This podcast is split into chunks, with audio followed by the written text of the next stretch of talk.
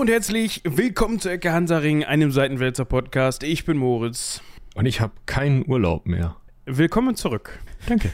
Willkommen zurück an deinem Arbeitsplatz. Habt ihr die Anführungsstriche gehört? Ich habe hoffe. tatsächlich mit, den, mit, den, mit der rechten Hand und dem Zeigefinger und dem Ringfinger sie in die Luft gezeichnet. So wie das auch. Zeigefinger und Ringfinger? Ja. Was Nee, das nicht. Genau, ich, ich mache immer Anführ. Ich bin Spider-Man. genau. Nein, ähm, mit dem Mittelfinger und dem, dem Ja. Zeigefinger. So. Das dachte ich mir. Der Mittelfinger ist halt mein Ringfinger, ja. Da kommt immer mein Piepring drauf. So, hier. Ich wollte gerade Fick dich Ring sagen, aber wir sind ja hier. Obwohl für diese Folge gilt das eigentlich auch nicht. ja, genau. Wir können, wir können direkt mit dem Disclaimer einsteigen, Ja. glaube ich. Ich, wo- ich wollte gerade, ich wollte gerade sagen, ich habe sie in die Luft gezeichnet. Das macht man ja auch wahrscheinlich hier und da mal, wenn man Magie wirken will. Ja, das ist richtig. Und jetzt denkt sich der eine oder die andere wahrscheinlich, oh Gott, jetzt, jetzt sind sie komplett jetzt. Der Erfolg ist ihnen zu Kopf gestiegen. Ja, sie haben sich eine Glatze rasiert und ziehen lustige Klamotten an. Kommt vor, aber das hat dann einfach andere Gründe, weil man sich nicht drum kümmert. Aber gut, wir kommen gleich zum heutigen Thema und zum Disclaimer, aber erstmal kannst du uns noch erklären, wie war dein Urlaub? Ach, äh, sehr angenehm. Ich habe ähm, rumgehangen, nichts getan. Hm, Ich habe gesehen, du hast Lena dabei zugeguckt, wie sie Teppiche ausgesaugt hat. Ja, tatsächlich haben wir jetzt einen sehr alten neuen Teppich, der ähm, äh, erstmal gereinigt werden musste, aber leider war er in einem Raucherhaushalt, das heißt, er wird äh, zeitnah kompetent und äh, fachkräftig gereinigt werden. Achso, ich dachte vielleicht entsorgt, weil, weil ihr euch überlegt habt, nee, da, da ist. Nee, tatsächlich ist das wohl einer von denen, die mal äh, sehr teuer aus dem Ausland Ach so, so mit so einem, ne? Mit so einem mit so Namen. Fransen, die in die richtige Richtung liegen müssen und oh, ja, ja, ja, dann kann man den auch mal aussaugen und reinigen lassen, ne? Wer weiß. genau, da kann man auch mal ein paar Euro in der Hand nehmen. Äh, eben. Also ich finde die ganz hübsch. Insofern. Ja, ich mag die auch wohl, ne? Das Ja. So, wenn, wenn die bei der einen oder anderen Heavy Metal Band mal auf der Bühne rumliegen, ist hat er auch gern gesehen, ne? Das stimmt. Womit wir auch schon wieder beim Thema wären, muss ich sagen. Aber wollen wir uns vielleicht zuerst noch um die E-Mail kümmern? Äh, um die eine. Ja, das können wir immer eben machen. Sie wurde in der E-Mail als Wall of Text bezeichnet und ich bin sehr froh, sie bekommen zu haben, weil ich sie durchaus spannend fand und einige Anregungen daraus gerne äh, übernehmen würde. Also äh, sie sind äh, sozusagen schon in die Liste gekommen.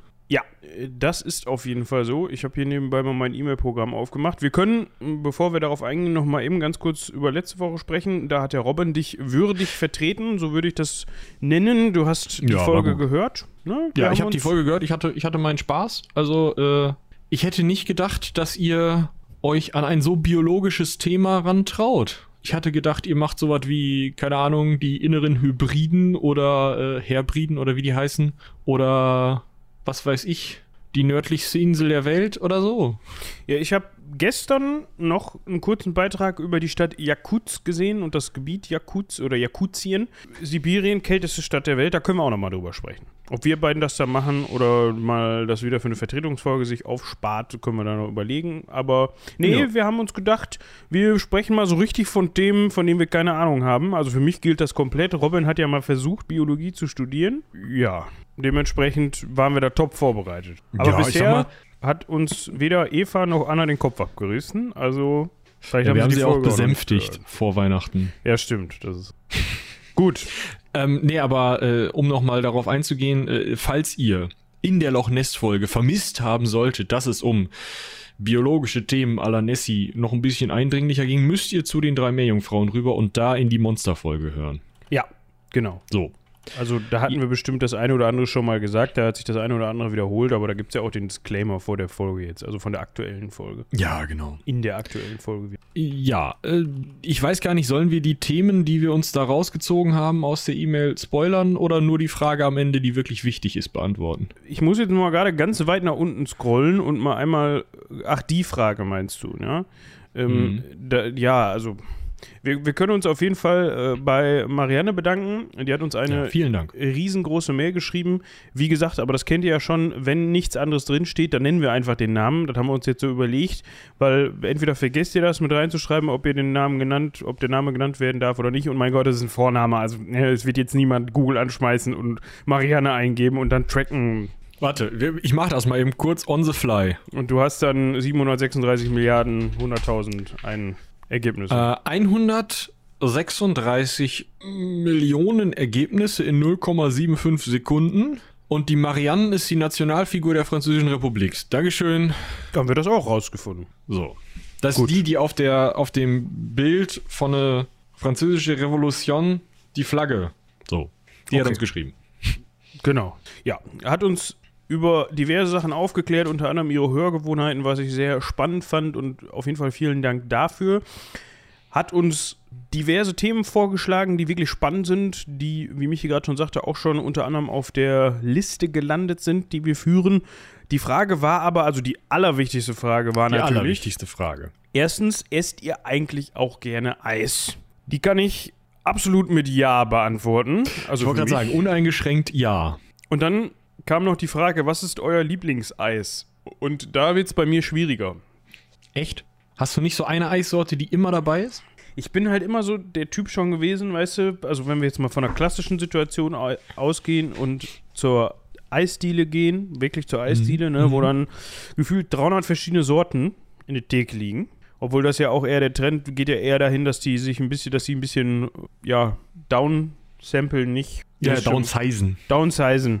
Ne, von wegen, ey, wir machen jetzt mal ein gutes Eis und dafür bieten wir nur 10 Sorten an oder so. Und machen Mhm. jetzt nicht Cookies und äh, Schlümpfe und hast du nicht gesehen. Aber ich bin immer so der Typ gewesen, der dann immer neben den Leuten gestanden hat, die gesagt haben, eine Kugel Vanille bitte.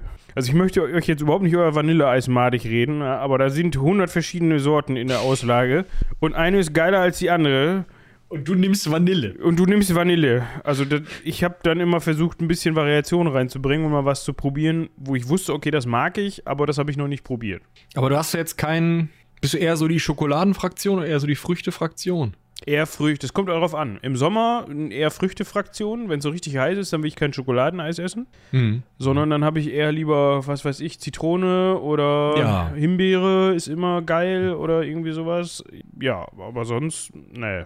Esse auch gerne, wie gesagt, Cookies geht auch oder was weiß ich. Oder ein Malaga finde ich auch sehr cool. Uh, ja. Ne? Dieses leichte, obwohl ich ja sonst überhaupt nicht oder nichts viel mit Alko Alkohol zu tun habe, dieses leichte Rumaroma im Malaga mit den Rosinen, das ist schon, kann schon was. Aber es ist schon. Tiramisu.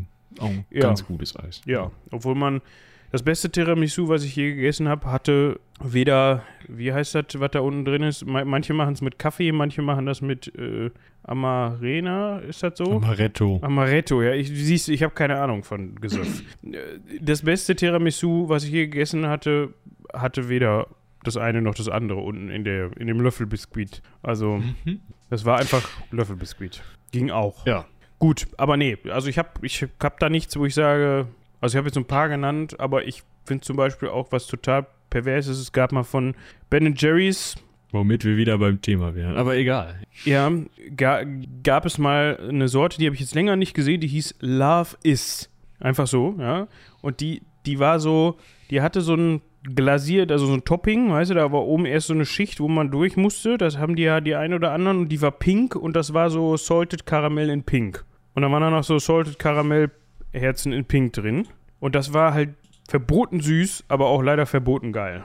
Also, Okay. Äh, Ich muss mich hier, ähm, ich habe einmal in meinem Leben Ben Jerry's gegessen, weil ich es gratis bekommen habe. Ich finde das Preis-Leistungs-Verhältnis von dieser Eissorte schlimm ja, das ist auch so. und möchte daher diesen Laden nicht unterstützen. Kann aber sagen, dass meine äh, Lieblingseissorte im Sommer Zitrone Basilikum ist, von unserem hier ähm, ansässigen äh, Eisen, äh, Eisen, Eismanufakteur. Ähm, der Raphaels in Münster geht da gerne mal hin, sehr lecker. Und ähm, äh, sonst, also immer wenn es nicht über 30 Grad sind, dann äh, bin ich auch so eher der Schokoladenverfechter und da auch gerne so dunkle Schokolade. Ähm, Noch dunkler. After Eight geht immer. Äh, nee, nee. Ja, sowas. Ja, äh, welcher ist das genau in Münster? Wo ist der? Raphaels direkt am Bild. Ach, der ist das. Ja, alles klar. War ich noch nie. Muss ich mal, muss ich mal. Ja, die können was, die können was. Ja. Gut. Dann haben wir Jetzt- die Frage auch abgehandelt. Wichtige Fragen. Ich wollte gerade sagen, also falls noch sich jemand die Frage stellt, welche Eissorte wir präferieren, beziehungsweise welche Sorten, dann können wir einfach auf diese Folge verweisen und sagen, hier, hört rein, läuft. Aber hört nur, bis ihr das rausgefunden habt, weil danach dreht's ab. Genau. Wo wir gerade dabei sind, wir sind ja immer auf der Suche nach KooperationspartnerInnen. Also, Ben Jerry's, falls ihr zugehört habt, ja, ihr dürft gerne eine Folge sponsern. Wir nehmen da auch Naturalien. Nee, das müsste dann in so einem Behälter kommen, in dem normalerweise, weiß ich nicht, so Organe verschickt werden. Wahrscheinlich. In gekühlten Transporter würde mir völlig reichen. Ihr könnt auch den, den oder die Ben Jerry's BotschafterInnen vorbeischicken, die uns dann mal eine Verköstigung anbietet oder so. Haben wir auch nichts gegen. Machen wir auch dann in der Folge, von mir aus. Folge 200 steht ja vor der Tür. Ja, Können wir halt nicht zum Loch Ness fahren. essen wir halt Ben Jerry's. Also wir würden euch Ist da so. auch diesen herausragenden Special-Platz anbieten. Wenn ihr die Tiefkühltruhe mitliefert. Genau. Ich habe keinen Platz mehr in meiner. Da machen wir vielleicht die Geschichte von Ben Jerry's. Warum heißt der Laden so? Wo kommt das her? Ne? Die hören das eh nicht. Nee, ich weiß. Selbst gilt übrigens auch für Paulaner, ne? Wir trinken auch gerne Spezi. Ah. Gut. Oder Jetzt- jedes andere Eis oder jede andere äh, Süßgetränkeherstellerfirma. Zum, Ne? z- zum Wohl. Ja. Um jetzt, also, Ja, wir kommen jetzt zum Thema. erstens, falls ihr ein Problem mit den Worten Fick, Sex oder alles andere, was im amerikanischen Fernsehen verboten wäre, habt, heute nicht. Ja, das war der berühmte Disclaimer, von dem wir gerade gesprochen haben. Wir haben von dieser Person, von dem Herren, über, die wir heute, über den wir heute sprechen, in der letzten Folge schon gehört. Es handelt sich nämlich um Alistair Crawley, einen berühmten, wenn man Ja. denn in dieser Funktion berühmt sein kann, britischen Okkultisten, Schriftsteller und Bergsteiger. Die Kombination finde ich sehr interessant, aber wir gehen auf alles davon ein. Er, er, also, er bezeichnete sich selber und jetzt könntest du den Hall anschalten, auch als das große Tier 666. Exakt das. Und wir sind auf den Herrn gekommen und ihr habt auch schon mal von ihm gehört, wenn ihr in die Loch Ness-Folge reingehört habt. Da hat er nämlich mal zwischendurch, glaube ich, ne? Zwischendurch residiert am Loch Ness. Ja, genau, der hatte sich da mal äh, das sogenannte, ja, jetzt. Boleskin Ähm, hieß das, glaube ich, oder? Boleskin House, genau. Das hatte er sich da mal organisiert. Das hat dann danach tatsächlich der äh, Jimmy, Jerry, Jimmy, Jimmy Page. Page. genau, sich gekauft und sagte, ja, großer Okkultist, der hat da ähm, Dämonen beschworen und so und Geister und Gespenster und die äh, helfen mir jetzt beim Musikschreiben. Ja, der hat das restaurieren lassen und musste sich dann in Anführungsstrichen den Vorwurf gefallen lassen, dass der ein oder andere Text oder die Musik von Led Zeppelin, also falls ihr mit Jimmy Page nichts anfangen könnt, Led Zeppelin, doch was mit diesem Herrn Crawley zu tun haben könnten. Andere sagen aber, das ist Quatsch, der war einfach nur Fan von dem und hat Zeug von dem gesammelt. Mit Led Zeppelin hat er das aber nichts zu tun. Also, pff, Und Ozzy. Osbourne so, ach fuck it, ich mache ein Lied, das heißt Mr. Crowley. Ja gut, aber so wie ich das richtig verstanden habe, ist das auch eher so ein bisschen kritisch. Das ist jetzt nicht so... Das ist ein bisschen, also es fängt an, damit ist vielleicht auch das Thema für die Folge jetzt nochmal zu setzen. Ja. Mr. Crowley, what went on in your head? Oh, Mr. Crowley, did you talk to the dead? Das Also- hat er sicherlich versucht. Sagen wir mal so. Ja, also, was ging in deinem Kopf vor? Äh, äh, uh, Um das auch nochmal. Heroin. Ja. Um das nochmal, also ihr merkt, der Typ ist eine sehr polarisierende Figur. Und um den Disclaimer zu einem Abschluss zu führen, der ist dafür bekannt, unter anderem auch sogenannte Sexualmagie durchgeführt zu haben. Und wir werden das jetzt nicht bildhaft beschreiben, an manchen Stellen aber doch, weil es auch irgendwie turbo witzig ist, muss ich leider sagen. Das heißt, wenn ihr keinen Bock habt auf, ich wollte gerade sagen, Humor von Ja. zwei äh, nicht mehr pubertierenden Leuten, die sich wahrscheinlich gleich fünfmal über das Wort Popo-Sex kaputt lachen werden. ja, dann solltet ihr in der Folge hier vielleicht eher ausmachen und die nächste Folge hören. Was aber, also das möchten wir auf jeden Fall vorwegnehmen. Wir wollen damit natürlich auf keinen Fall in irgendeiner Weise irgendwas kritisieren oder ja, ne, sondern es Also geht. der Typ, sagen wir es mal so, der Typ hätte in einer anderen Zeit wahrscheinlich einen etwas spannenden Fetischclub in Berlin Mitte aufgemacht. Fertig. Also es wäre schon ein sehr spannender Fetischclub, ne? Ich wollte nur darauf hinaus, dass wir hier jetzt nicht irgendwelche. Wir wollen hier. Wir machen uns über diesen Typen lustig und über seinen Zettel da und. Punkt. Gut. Der gute Alistair. Wir Er heißt steigen direkt so. ein. Es fä- fängt ja schon an, ne? Also er heißt ja gar nicht Alistair. Nee. Also wenn man seine Eltern fragt, heißt er Edward Alexander. Crowley. Crowley. Das schon, Ja, ja. aber nicht Alistair. Nee, das kam dann später.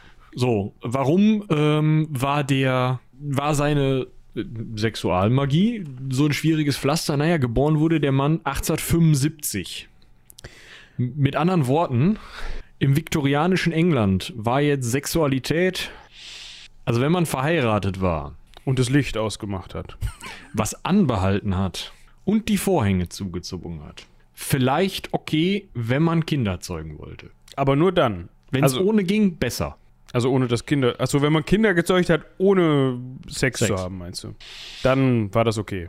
Also das, war, das war optimal, aber im so gerade in der Öffentlichkeit und außerhalb des sehr engen familiären Kreises, also Mann und Frau, ja, war das eher ein Tabuthema. So. Und jetzt Und dazu muss man auch sagen, Entschuldigung, wenn ich das eben einwerfen Ja. darf, da kommen wir auch gleich noch zu, das spielt noch eine Rolle. Natürlich gilt das auch, also das gilt für Sex zwischen Mann und Frau. Ja?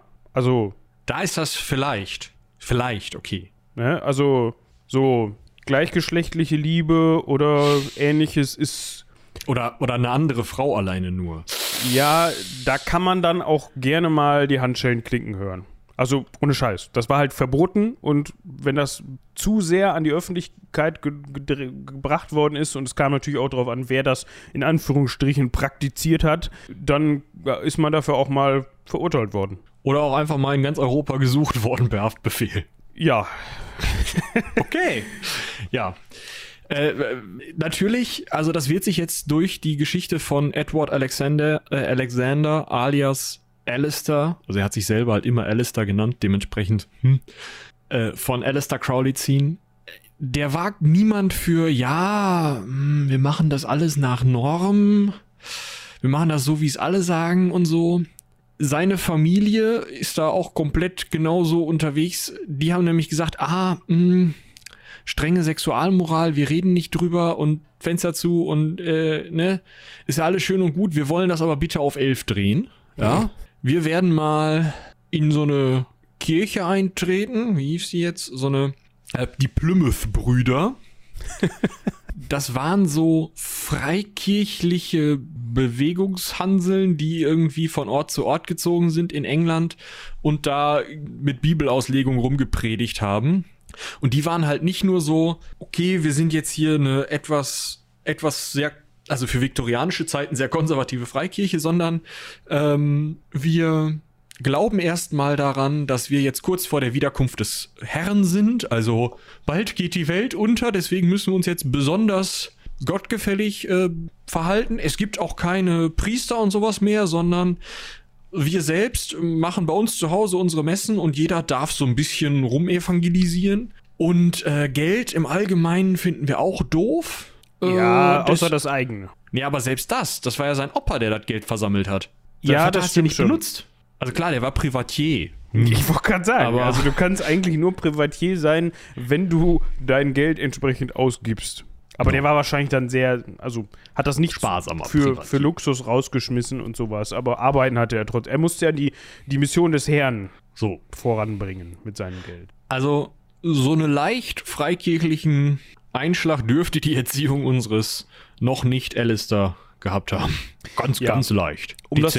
Um das vielleicht mal eben einzuordnen, seine Mutter war da eher mittelständischer Herkunft. Ja, also Emily Bishop hieß die gute Dame. Die war Tochter eines erfolgreichen Milchfarmers, so heißt es. Das heißt, die war jetzt nicht groß adliger Abstammung oder irgendwie sowas, sondern die, wo man jetzt vielleicht hätte darauf schließen können, wenn man sich anguckt, wie der später so gelebt hat, der gute Dan Alistair. Und das, also die Eltern waren so eher so ein bisschen unterschwelliger unterwegs. Ich muss jetzt mal gerade eben gucken. Der Großvater, Genau. das, das hatte Michi ja gerade schon gesagt, hatte unter anderem, war Inhaber einer Brauerei und die Und- haben so mobile Imbissstände, die fand ich ganz witzig, Ja, unterhalten. Das war total geil eigentlich. Ja. Ich meine, der war seiner Zeit um, was war das, 150 Jahre voraus. Ja, der hatte im Endeffekt das Schützenfest aus einer Hand erfunden. Ja. Ja? Also, Imbiss, Pilzken dazu, schön vom Fass. ja. Also der hatte, so, so wird das genannt, eine Kette mobiler Imbissstände mit Bierausschank und die hießen Crawley's Alton Ale House. Ja, ne? Ja. Crawley's Alton Ale House. Mobile Bierausschenke mit, es gibt auch was zu essen, wenn du dann Hunger kriegst, wenn du zu viel gesoffen hast. Ja, eigentlich super. Gleich morgen hier vorne bei dir um die Ecke. Trink nicht so wenig vorm Arbeiten. Ja, der hatte wohl auch mal Ingenieur gelernt, hat das aber wohl eher weniger praktiziert. Ne, weil warum? Das war der Vater. Der Opa hatte nur so. den Bierausschank. Ah, Der Vater hatte Ingenieur gelernt und hat dann gesagt, nee, also arbeiten in dem Sinne finde ich auch doof. Ja, irgendwann hat dann Eine der Opa mal oder der Vater, das ist glaube ich nicht ganz klar. Auf jeden Fall wurden die Anteile der Brauerei dann auch mal verkauft. Der Vater hat die Anteile verkauft. Es könnte auch dazu beigetragen haben, dass man dann weiterhin als Privatier und Laienprediger durch England ziehen konnte und mal an Türen klopfen konnte, die einem dann vor der Nase hoffentlich zugeschlagen wurden. Ja, was ganz interessant ist, weil das zieht sich ja auch irgendwie durch. Ne? Also äh, Alistair Crowley hat auch versucht, auf diesem Vermögen als Privatier zu leben und auch gepredigt. Nur Heroin ist teuer. Gut, das stimmt. Aber irgendwie hat er das immer hingekriegt, aber da kommen wir gleich nochmal drauf zurück. Dementsprechend kann man sich denken, Erziehung vom guten Alistair, wir bleiben einfach beim Alistair, weil sonst wird es kompliziert. Er wird auch in seiner Jugend mal als Alec bezeichnet. Kommt wahrscheinlich auf den Alexander raus, ne? Genau. Die Erziehung war dementsprechend dann auch jetzt nicht unbedingt die, die man sich heutzutage für seinen Sohnemann wünscht und auch nicht für seine Tochter. Die war dann schon eher sittenstreng und natürlich von der religiösen Ausrichtung der Eltern geprägt. Ja, also Mit anderen Worten, er hat alle wichtigen großen Bücher der Weltgeschichte gelesen. Also das eine, die Bibel. ne, wenn man mit den. Äh, ja, also, aber er hat sich seinen Teil rausgesucht. Er scheint wohl ein großer Fan von Fantasy-Literatur gewesen zu sein. Äh, er fand den letzten Teil, ja, also das Ende von der Bibel, die Offenbarung des Johannes, dieses hinten angeklatschte Ding, was die Endzeit schildert und sich liest wie jemand, der bewusstseinserweiternde Pilze genommen und sein Gesicht danach äh, irgendwo in einen, weiß ich nicht, an so ein Biotop gelegt hat, damit dann der Drache aus den Fluten aufsteigen kann und er dann so einen Molch sieht und denkt, Huha! oder so. Keine Ahnung. Auf jeden Fall, ähm, das hat er gelesen. Ja, da müssen wir auch nochmal drüber sprechen. Das ist halt so äh, Weltenende, die Frau steigt aus dem Meer auf und das Biest und seine Zahl ist 666. Er kennt ein Muster. D am Ende, der Witz ist, er fand halt diese magischen, bösartigen, teuflischen Darstellungen viel spannender als das ganze Gelaber vorher. Und äh, hat zumindest sich die Titel Das Biest 666, Der Drache und Die Frau bekleidet mit Purpur und Scharlach äh, ge gemerkt. Ja, also bei der Drache musste ich an eine kürzlich durchgeführte Gerichtsverhandlung denken. Da hat sich auch jemand ja, nicht ganz als Drache bezeichnet, aber eher als Drachenlord. Man weiß ja, wo das hinführt. aber gut, bleiben wir beim guten Alistair. 1887 hat dann der Vater Öck gesagt, ja, da war der gute Mann zu dem Zeitpunkt noch, Zeitpunkt noch Zwölf. junge, 12, ja, 75 geboren, also 1875. Und der Vater ist an Zungenkrebs gestorben. Das hört sich überhaupt nicht nett an, muss ich sagen. Nee, das hört sich ziemlich, aber wahrscheinlich hat er geraucht. Das kann gut sein. Vielleicht hat auch der schon, obwohl, nee, der hat eigentlich keine Substanzen zu sich genommen. Das hört sich irgendwie, wo habe ich das denn schon mal gehört? Irgendwie war das verbreitet in einer bestimmten Berufsgruppe oder so? Oder war das sogar wegen Briefmarken oder irgendwas, was wo man immer was. Ich, ich meine, das ist auf jeden Fall verbreitet bei den Leuten, die in Skandinavien sich Tabak in so Knäueln ans Zahnfleisch gesetzt haben. Aber ja, das kann sein. Also irgendwo habe ich das schon mal gehört, dass das in einer bestimmten Berufsgruppe oder in einer bestimmten, ja, in bestimmten Kreisen sehr verbreitet ist, wegen irgendwas, was die Leute im Mund gehabt haben oder so ständig. ja. Aber gut, weiß ich jetzt nicht mehr. Vielleicht wisst ihr da mehr, könnt uns darüber aufklären. Gerne, gerne eine Mail an rumlabern.seitenwebsite.de. Ihr kennt das Spiel. Gut. So, das war jetzt für den Zwölfjährigen schade. Naja, Das- also was heißt schade? Also ich würde sagen, die Entwicklung dürfte ihm gefallen haben. Ja, also der Bruder seiner Mutter, also sein Onkel, ein Mann namens Tom Bond Bischoff, hat dementsprechend dann seine Erziehung, also die Vormundschaft, also Erziehung, hm, übernommen. Da hat ihn erstmal aufs Internat geschickt. Also so viel mit äh, Erziehung hatte das wohl nicht zu tun. Ja, und zwar auf das Internat School for the, for the Sons of Brethren. Ja. Ja, dort ist dann wohl hier und da zur Erziehung auch mal der Rohrstock angewendet worden und nicht nur das.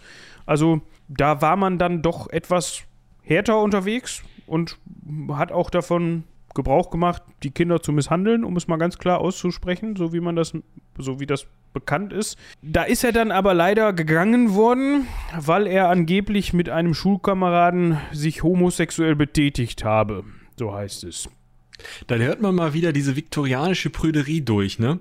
Du, also du, du liest, oder die würden in diesem Brief, werden die niemals schreiben, was er gemacht hat, sondern die werden geschrieben haben, ihr Sohn, verehrte Frau Crowley, ist leider von dieser Schule entfernt worden, da wir ihn und seinen Mitschüler, Name ist nicht überliefert, ähm, bei einer Betätigung im homosexuellen Bereich ertappt haben. So, Ja. fertig. Dann ist er, äh, also er hatte sowieso schon Probleme mit den Erziehungsmethoden der Lehrer, das hatten wir ja gerade schon gesagt. Also die, Proble die Erziehungsmethoden der Lehrer waren so problematisch, dass er das nicht gut ausgehalten hat und ist dann durch mehrere weitere Schulen gegangen worden, wo er immer mehr gesundheitlich zusammenbrach. Also zum einen muss der wohl Asthma gehabt haben, das kommt später nochmal durch. Äh, dann wird er eben auch einfach durch diese harte Erziehung bei den Lehrern, aber auch die immer noch sehr, sehr stark konservativ-christlich geprägte Erziehung oder eigentlich christlich fundamentalistisch geprägte Erziehung seiner Mutter, als auch durch dieses ewige überall anecken, äh, wird er einfach sowohl psychisch als auch dann am Ende körperlich gelitten haben. Dementsprechend haben die Ärzte dann irgendwann gesagt, ja, pass mal auf, der geht jetzt in den Hausunterricht und die Mutter hat auch jemanden gefunden, ja. Archibald Douglas, ehemaliger sagen. Mission. Dann Ah, kam äh, ehemaliger. Archie. Ja, guter Mann. Ehemaliger Mann. Missionar der ehemaliger Missionar der äh, Bible Society, äh, Bible Society, also ich würde sagen integer, Der muss ja, wissen, guter. Lehrer. Der muss wissen, wie es geht. Ja, wusste er auch. er, äh, ich sag mal, der Hauslehrer hat dann seinen, seinen, Schützling. ja, ja, er hat seinen Job ernst genommen. Also er hat alles mal, also erstmal hat er dem Alistair mal so eine Zigarette gegeben. Junge, du bist jetzt auch, was war er denn da, 15 oder was? Ja, ungefähr. Ja, über, ja, 90 war 15. So über den Daumen. Ja, du bist jetzt auch 15 Jahre alt. Hier ist eine Zigarre. Weißt du eigentlich, was Sherry ist? Lass mal pokern. Genau. Ich mache meine eigene Schule auf mit Blackjack und Noten. Also der ist, muss man sich auch mal überlegen, der hat dieses Kind, diesen Jugendlichen, der nur durch streng christliche Erziehung und christlich-fundamentalistische Internate geschleift wurde, einfach mal innerhalb von, was waren das dann, fünf Jahren oder drei Jahren, die er da, warte mal, 13-Jähriger ist er auf diese Sons of Brethren Schule gegangen, Jahr drauf ist er rausgeflogen, da war er 14, dann zwei weitere Schulen, 15, se- ja, so als 15, vielleicht 16-Jährigen hat er den einfach mal so richtig schön in die Halbwelt von London mitgenommen und hat gesagt, yo, rauchen, saufen, spielen, rumhuren. Viel Spaß. Ja. Da hat er sich dann 93 auch gleich mal bei einer Exkursion eine Gonorrhoe abgeholt. Exkursion. Ja, also ja, gut, ne? Also unangenehm. für alle, denen das jetzt nicht sagt, eine Gonorrhoe, das ist eine Geschlechtskrankheit, die halt beim Sex übertragen werden kann, um das nochmal eben zu beschreiben. Bakterielle Infektionskrankheit befällt Schleimhäute von Harn und Geschlechtsorganen. Ist wohl nicht besonders angenehm. Wir belassen es mal dabei. Genau, da hat er sich 93 dann mit infiziert. Also da hat er dann auch gleich wohl die Nebenwirkungen eines solchen Lifestyles mitbekommen, was ihn wohl nicht davon abgeschreckt hat. Genau. 95 hat er dann angefangen zu studieren, da war der Mann 20 Jahre alt, äh, hat was, also er hat Geisteswissenschaften studiert. Sogar in Dies, das, jenes. Ja, aber halt so, pff, ne? Was auch immer. Ja, also das ist wahrscheinlich so ein, da, zu der Zeit wahrscheinlich so ein guter Mix aus Philosophie, Geschichte, keine Ahnung. Alles, was man sich so vorstellen kann. Ja. Auch da hat er sich wieder, ähm, wie, wie war die, äh, sich homosexuell betätigt. Also er hatte äh, einfach einen Freund und hat ja immer mehr sich in Richtung von ausschweifendem Lebensstil, ähm, das Lesen von vielleicht auch ein bisschen abwegigeren christlichen Texten, aber auch vielleicht älteren äh, Texten in die Richtung hat er sich entwickelt, was dazu führte, dass seine streng christliche Mutter ihn einfach schon relativ früh als The Beast bezeichnet hat, was ihm natürlich wieder passte, weil in der Johannes-Offenbarung The Beast die Zahl 666 hat und der Teufel ist. Fand er geil. Ich wollte gerade sagen, da war Toppi mit zufrieden. Da hat er überhaupt nichts gegen, dass er so bezeichnet worden ist. Und wahrscheinlich auch, weil er sowieso nicht so gut auf seine Mutter zu sprechen war, war das so eine Geschichte so, ja, ja, Mutter, schon klar, ne? Nenn mich mal ruhig so, du alte Bratz. Ja, weiß, weiß ich, wer da die, also, aber, ne? Er hatte auf jeden Fall Das Verhältnis war nicht das Beste. So, ja, er, er war halt fröhlich unterwegs. Er war dann auch zwischendurch noch schön Bergsteigen, ja, mit seinem neuen Kumpel Ox Oskar Eckstein, äh, Eck, Eckenstein. Eckenstein. Genau. Also das fand ich ganz interessant, diese Episode, weil das irgendwie so überhaupt nicht zum Rest passt. Also er hat den dann wohl kennengelernt, den Bergsteiger Oskar Eckenstein, und hat dann über den so ein bisschen sein, sein Interesse am Bergsteigen kennengelernt oder, oder er, erweckt und hat dann zwischen 94 und 95, also 1894 und 1895, im Alleingang unter anderem den Eiger, den Mönch, den Mönch und die Jungfrau, das sind Berge in den Alpen, bestiegen. Muss man jetzt nochmal dazu sagen, ne? Ja, also bei ihm ist das halt schwierig, da muss man differenzieren. Mm. Und war dann eben auch in alpinen Bergsteigerkreisen beziehungsweise in der alpinen Bergsteigergemeinschaft anerkannt als ja, fähiger Bergsteiger. Also das war jetzt nicht so, dass er da jetzt irgendwie als der komische Kauz galt, der auch auf, da kommen wir auch gleich noch drauf. Wir dürfen jetzt nicht vergessen, wir befinden uns Ende des 19. Jahrhunderts. Ne? Also das ist jetzt nicht so, dass man, dass der von Anfang an in, in den Kreisen, auch in denen er verkehrt ist und in denen er nicht verkehrt ist, als irgendwie, ja, keine Ahnung, Verschwörungstheoretiker, Aluhutträger, wie auch immer galt. Da, das war damals noch nicht so etabliert. Ja? Also damals war das halt, ja gut, der hat sich vielleicht, hat man mal gehört, mit komischen Sachen beschäftigt, aber der war jetzt noch nicht gleich gebrandmarkt als hier der, der, nee, den kannst du nicht mehr einladen, ganz im Gegenteil. Und dementsprechend war der auch in dieser Bergsteigergemeinschaft, ja, der war halt Bergsteiger, ne? Ist halt immer im, alleine auf diese Berge gekrabbelt, ja. Also, genau. Was er auch noch gemacht hat, äh, seine erste Gedichtesammlung veröffentlicht. Ja, war wohl auch ein ganz begnadeter Lyriker, gerade vor seiner Heroinabhängigkeit.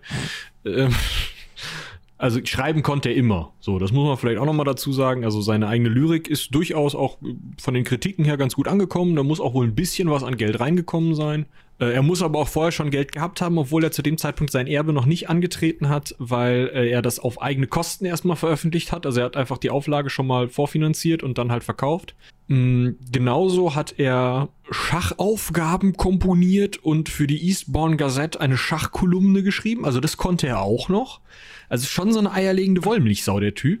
Also man muss, was man so zwischen den Zeilen lesen kann, ja, und da werden wir auch gleich später noch drauf kommen. Also ihr fragt euch jetzt bisher wahrscheinlich so, ja, was ist denn an dem jetzt so dran? Weil bisher ja gut. Der hat halt, ist halt ein bisschen verquer erzogen worden und hatte eine schwere Kindheit und hat dementsprechend mal später einen drauf gemacht.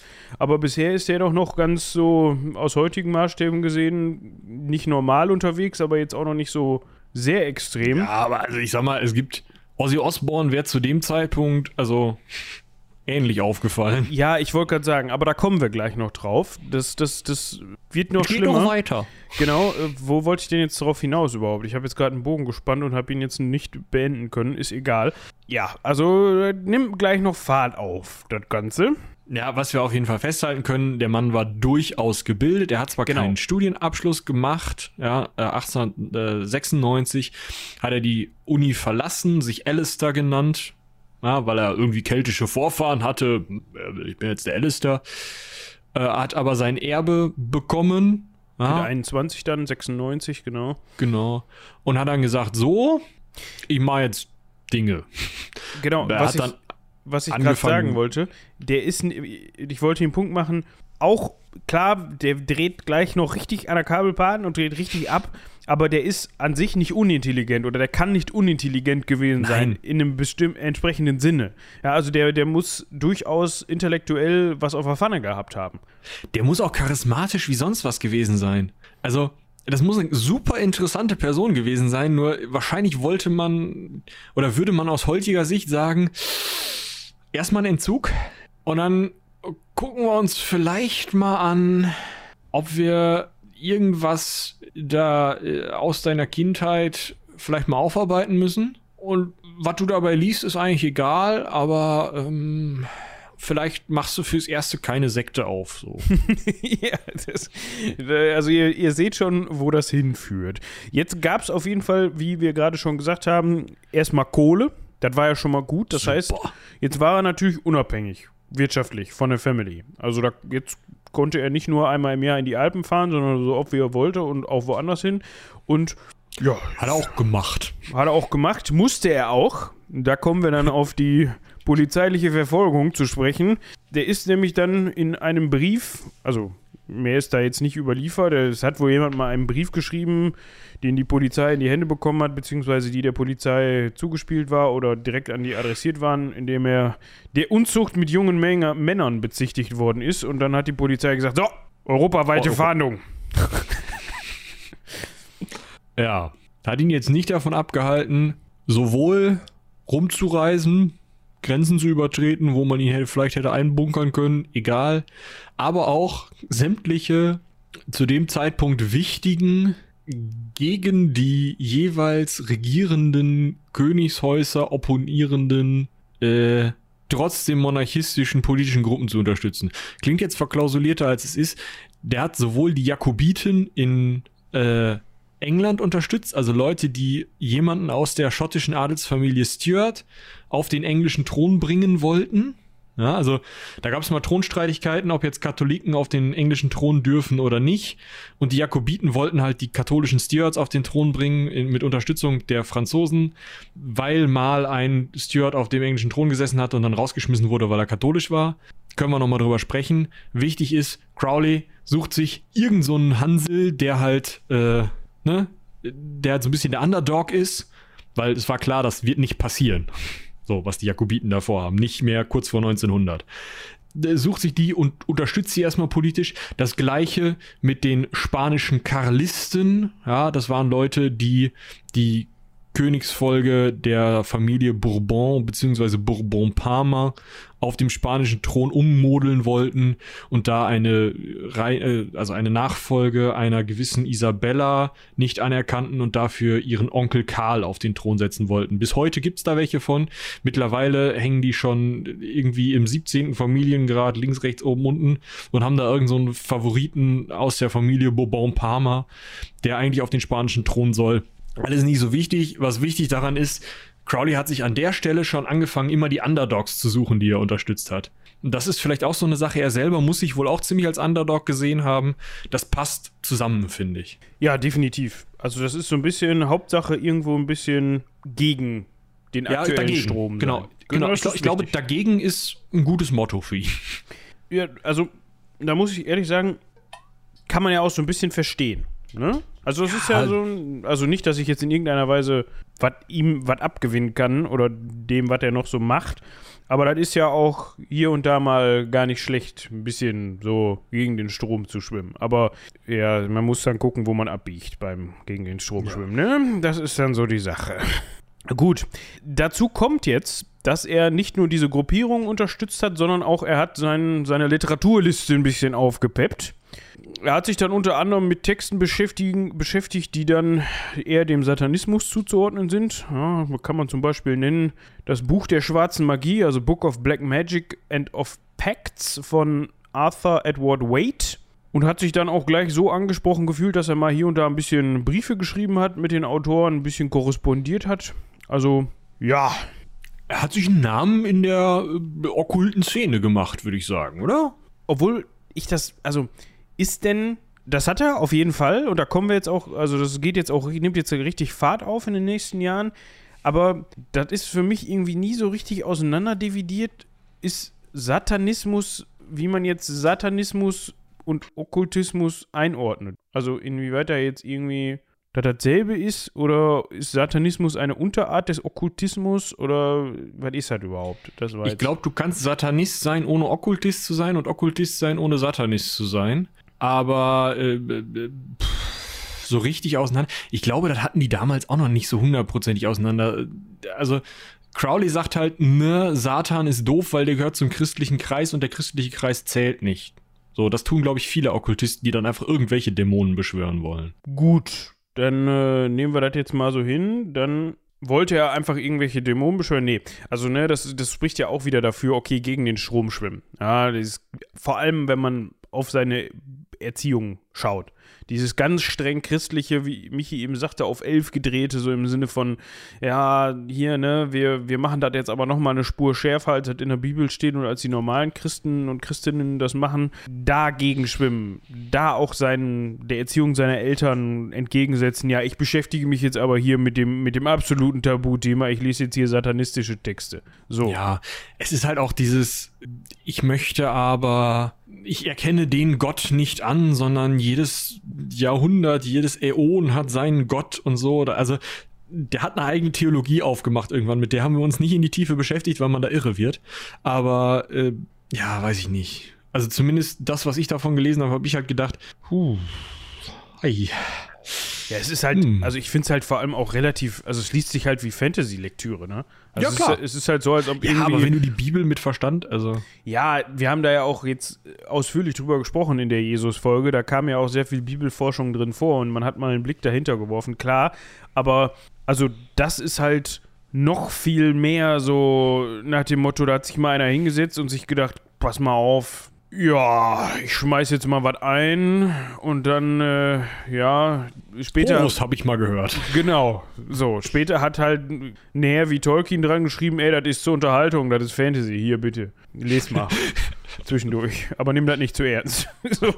Ja, also so, in, also es schlägt halt zum einen in die Kante, zum anderen aber auch eben in diese Kante von im späten 19. Jahrhundert war es halt unfassbar beliebt, sich so mit Ouija-Boards und so äh, Geisterbeschwörungen, irgendwelchen okkulten Praktiken und so einem Zeug, da hat man sich gerne mit beschäftigt. Also in die Zeit fallen ja auch so Bram Stokers Dracula, Mary Shelleys äh, Frankenstein, diese ganzen Sachen, das passt ja alles in eine so eine Stimmung, in eine so eine, ich nenne es mal Gothic-Stimmung. Äh, Und da schlägt der halt einfach, also deswegen gibt es auch schon vorher irgendwelche Satanisten oder irgendwelche Leute, die halt versuchen, irgendwie Magie zu wirken und die halt nicht an die neuen wissenschaftlichen Erkenntnisse glauben, sondern nee, wir können hier zaubern und so. Und das alles zusammen, da merkt man halt so ein bisschen, das späte 19. Jahrhundert ist so ein bisschen der Übergang von dieser Welt, in der es völlig normal war, dass es Geister gab und wo Aberglauben und auch Religion sehr, sehr wichtig und normal war, hin zu dieser wissenschaftlichen Welt. Und da gab es eben zu dieser wissenschaftlichen Hinwendung, gab es eben die andere Gegenbewegung hin zu dieser okkulten Idee. Und bei dieser okkulten Idee, was wir heute alles als Fantasy bezeichnen würden, hat man damals halt noch dran geglaubt und hat versucht, das irgendwie mit den Mitteln, die dann einem auch zur Verfügung gestellt wurden. Ich meine, die haben irgendwann LSD erfunden und ausprobiert. Ja? Und es hat gewirkt. Die haben gezaubert. Kannst mal glauben. Also, also man hat das so versucht zu insti institu insti ja. Ihr wisst, was ich meine. Institutionalisieren. Exakt, hier Messe irgendwas Amerika. Genau. Gut. Ähm, und was, worauf ich hinaus wollte, was ebenfalls auch in war zu der Zeit, war das Gründen und Beitreten von Geheimgesellschaften. Toll. Ganz, also ich muss ganz ehrlich sagen, das hat auch was. Ne?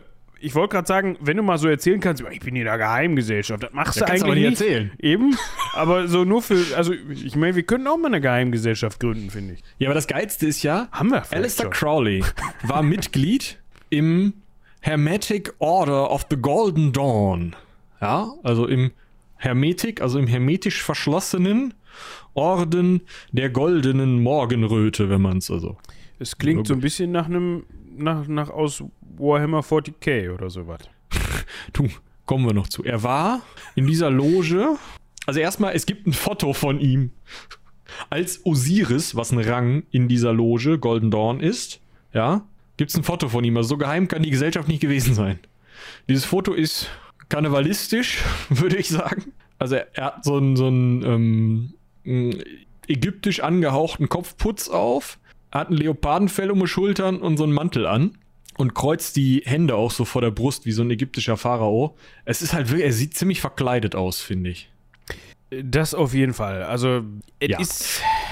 Aber der witzigste Teil, also er war Osiris, es war gar nicht so geheim, es gab diesen Hermetic Order. So, dort hat er den Logennamen Perdurabo. Ich werde ausharren bis zum Ende. Also ich werde ausharren eigentlich nur, das bis zum Ende haben die sich dazu ausgedacht. Ähm, äh, hat er da bekommen. Und ich muss jetzt noch mal kurz nachschauen, damit ich hier keinen Bockmist erzähle und mir die zwei Warhammer 40k-Fans, äh, die uns hören, nicht den Kopf abreißen. nicht auf aufs Dach steigen. Also Ja. ich kann ja noch mal eben kurz die Geschichte zu seiner Eingliederung oder zu seinem Mitgliedsbeitrag, Antrag im, im Hermetic Order of the Golden Dawn erzählen. Das Ganze ist passiert, weil er in Zermatt unterwegs war, also in der Schweiz, und dort hat er 98, 18, 1898 den britischen Chemiker Julian L. Baker getroffen und der war eben Mitglied in diesem Order, Orden. Und mit dem hat er sich mal über Alchemie unterhalten, was man halt mit so einem Chemiker macht. Alle, die sich jetzt irgendwie ein bisschen mit Chemie beschäftigen oder da beruflich unterwegs sind, denen stellen sich jetzt wahrscheinlich sämtliche Nackenhaare auf, die noch vorhanden sind. Aber auf jeden Fall hat er sich gedacht, das ist ein kompetenten Jungen. Da habe ich endlich meinen, in Anführungsstrichen, Meister getroffen und ähm, da habe ich endlich was von, also da sehe ich endlich die Kirche drin, so in Anführungsstrichen, die ich mir immer herbeigesehnt habe. Und ja, dann hat der gute Julian mal vermittelt zum ebenfalls Chemiker George Cecil Jones. Und der hatte dann wohl die Fähigkeit oder die Befugnis, den guten Alistair am 18. November 1898 in diesen Golden Dawn einzuführen. Schön. Ja. Und da hat er eben den Namen Perturabo, Perdurabo bekommen.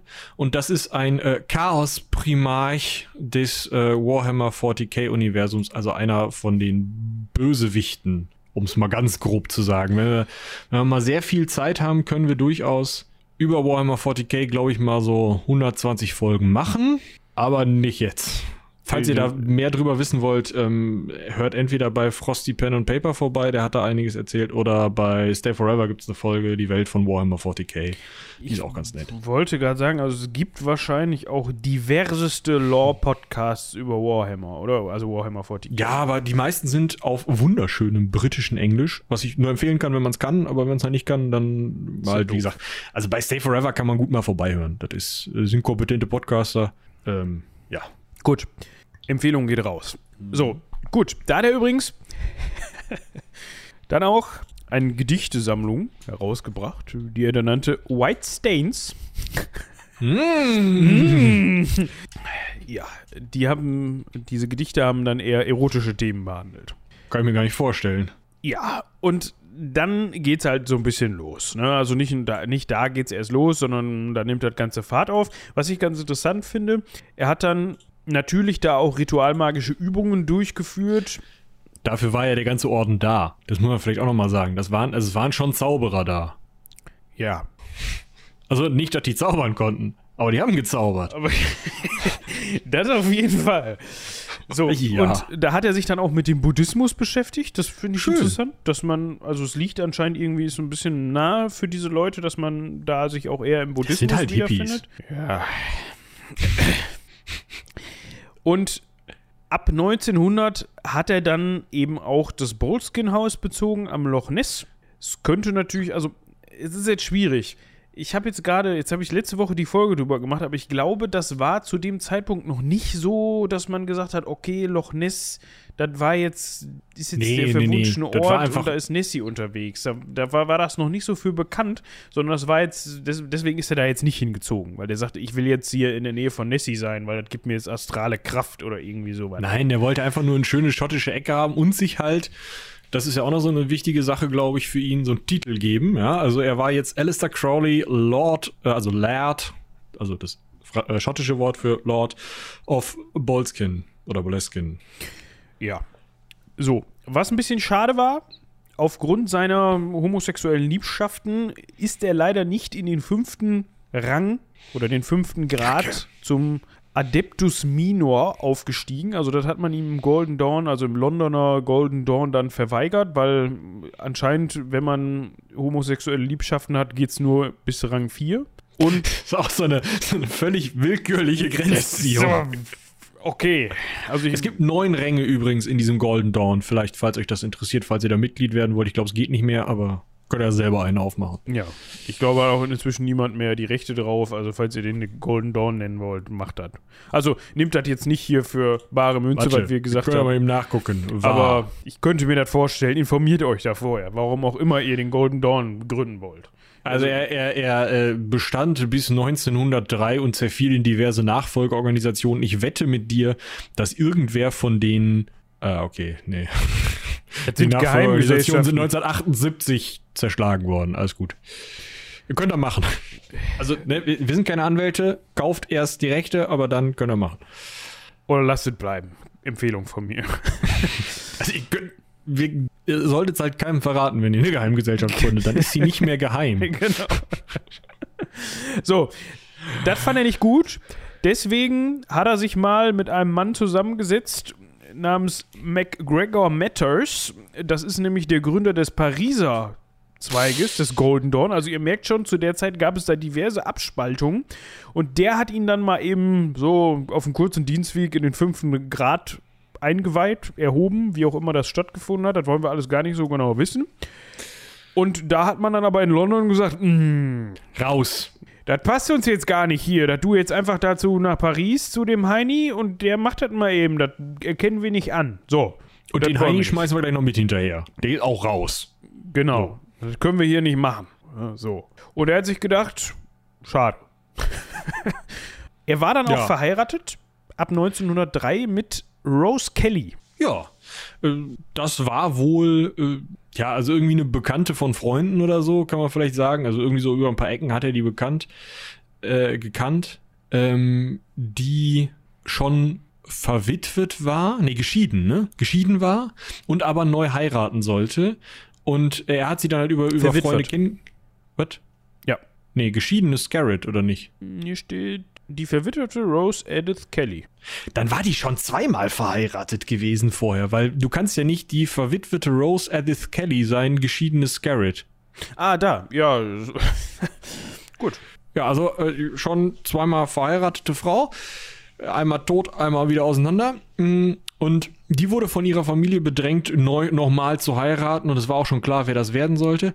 Und dann ist halt irgendwie über Kontakte der Crowley in die Veranstaltung reingekommen und hat hier bei seiner ersten Begegnung mit ihr einen Heiratsantrag gemacht. Dann haben sie spontan am nächsten Morgen geheiratet und erst mal sieben Monate Hochzeitsreise gemacht, damit dieser ganze Kladderadatsch da mit ihrer Familie nicht so wichtig war.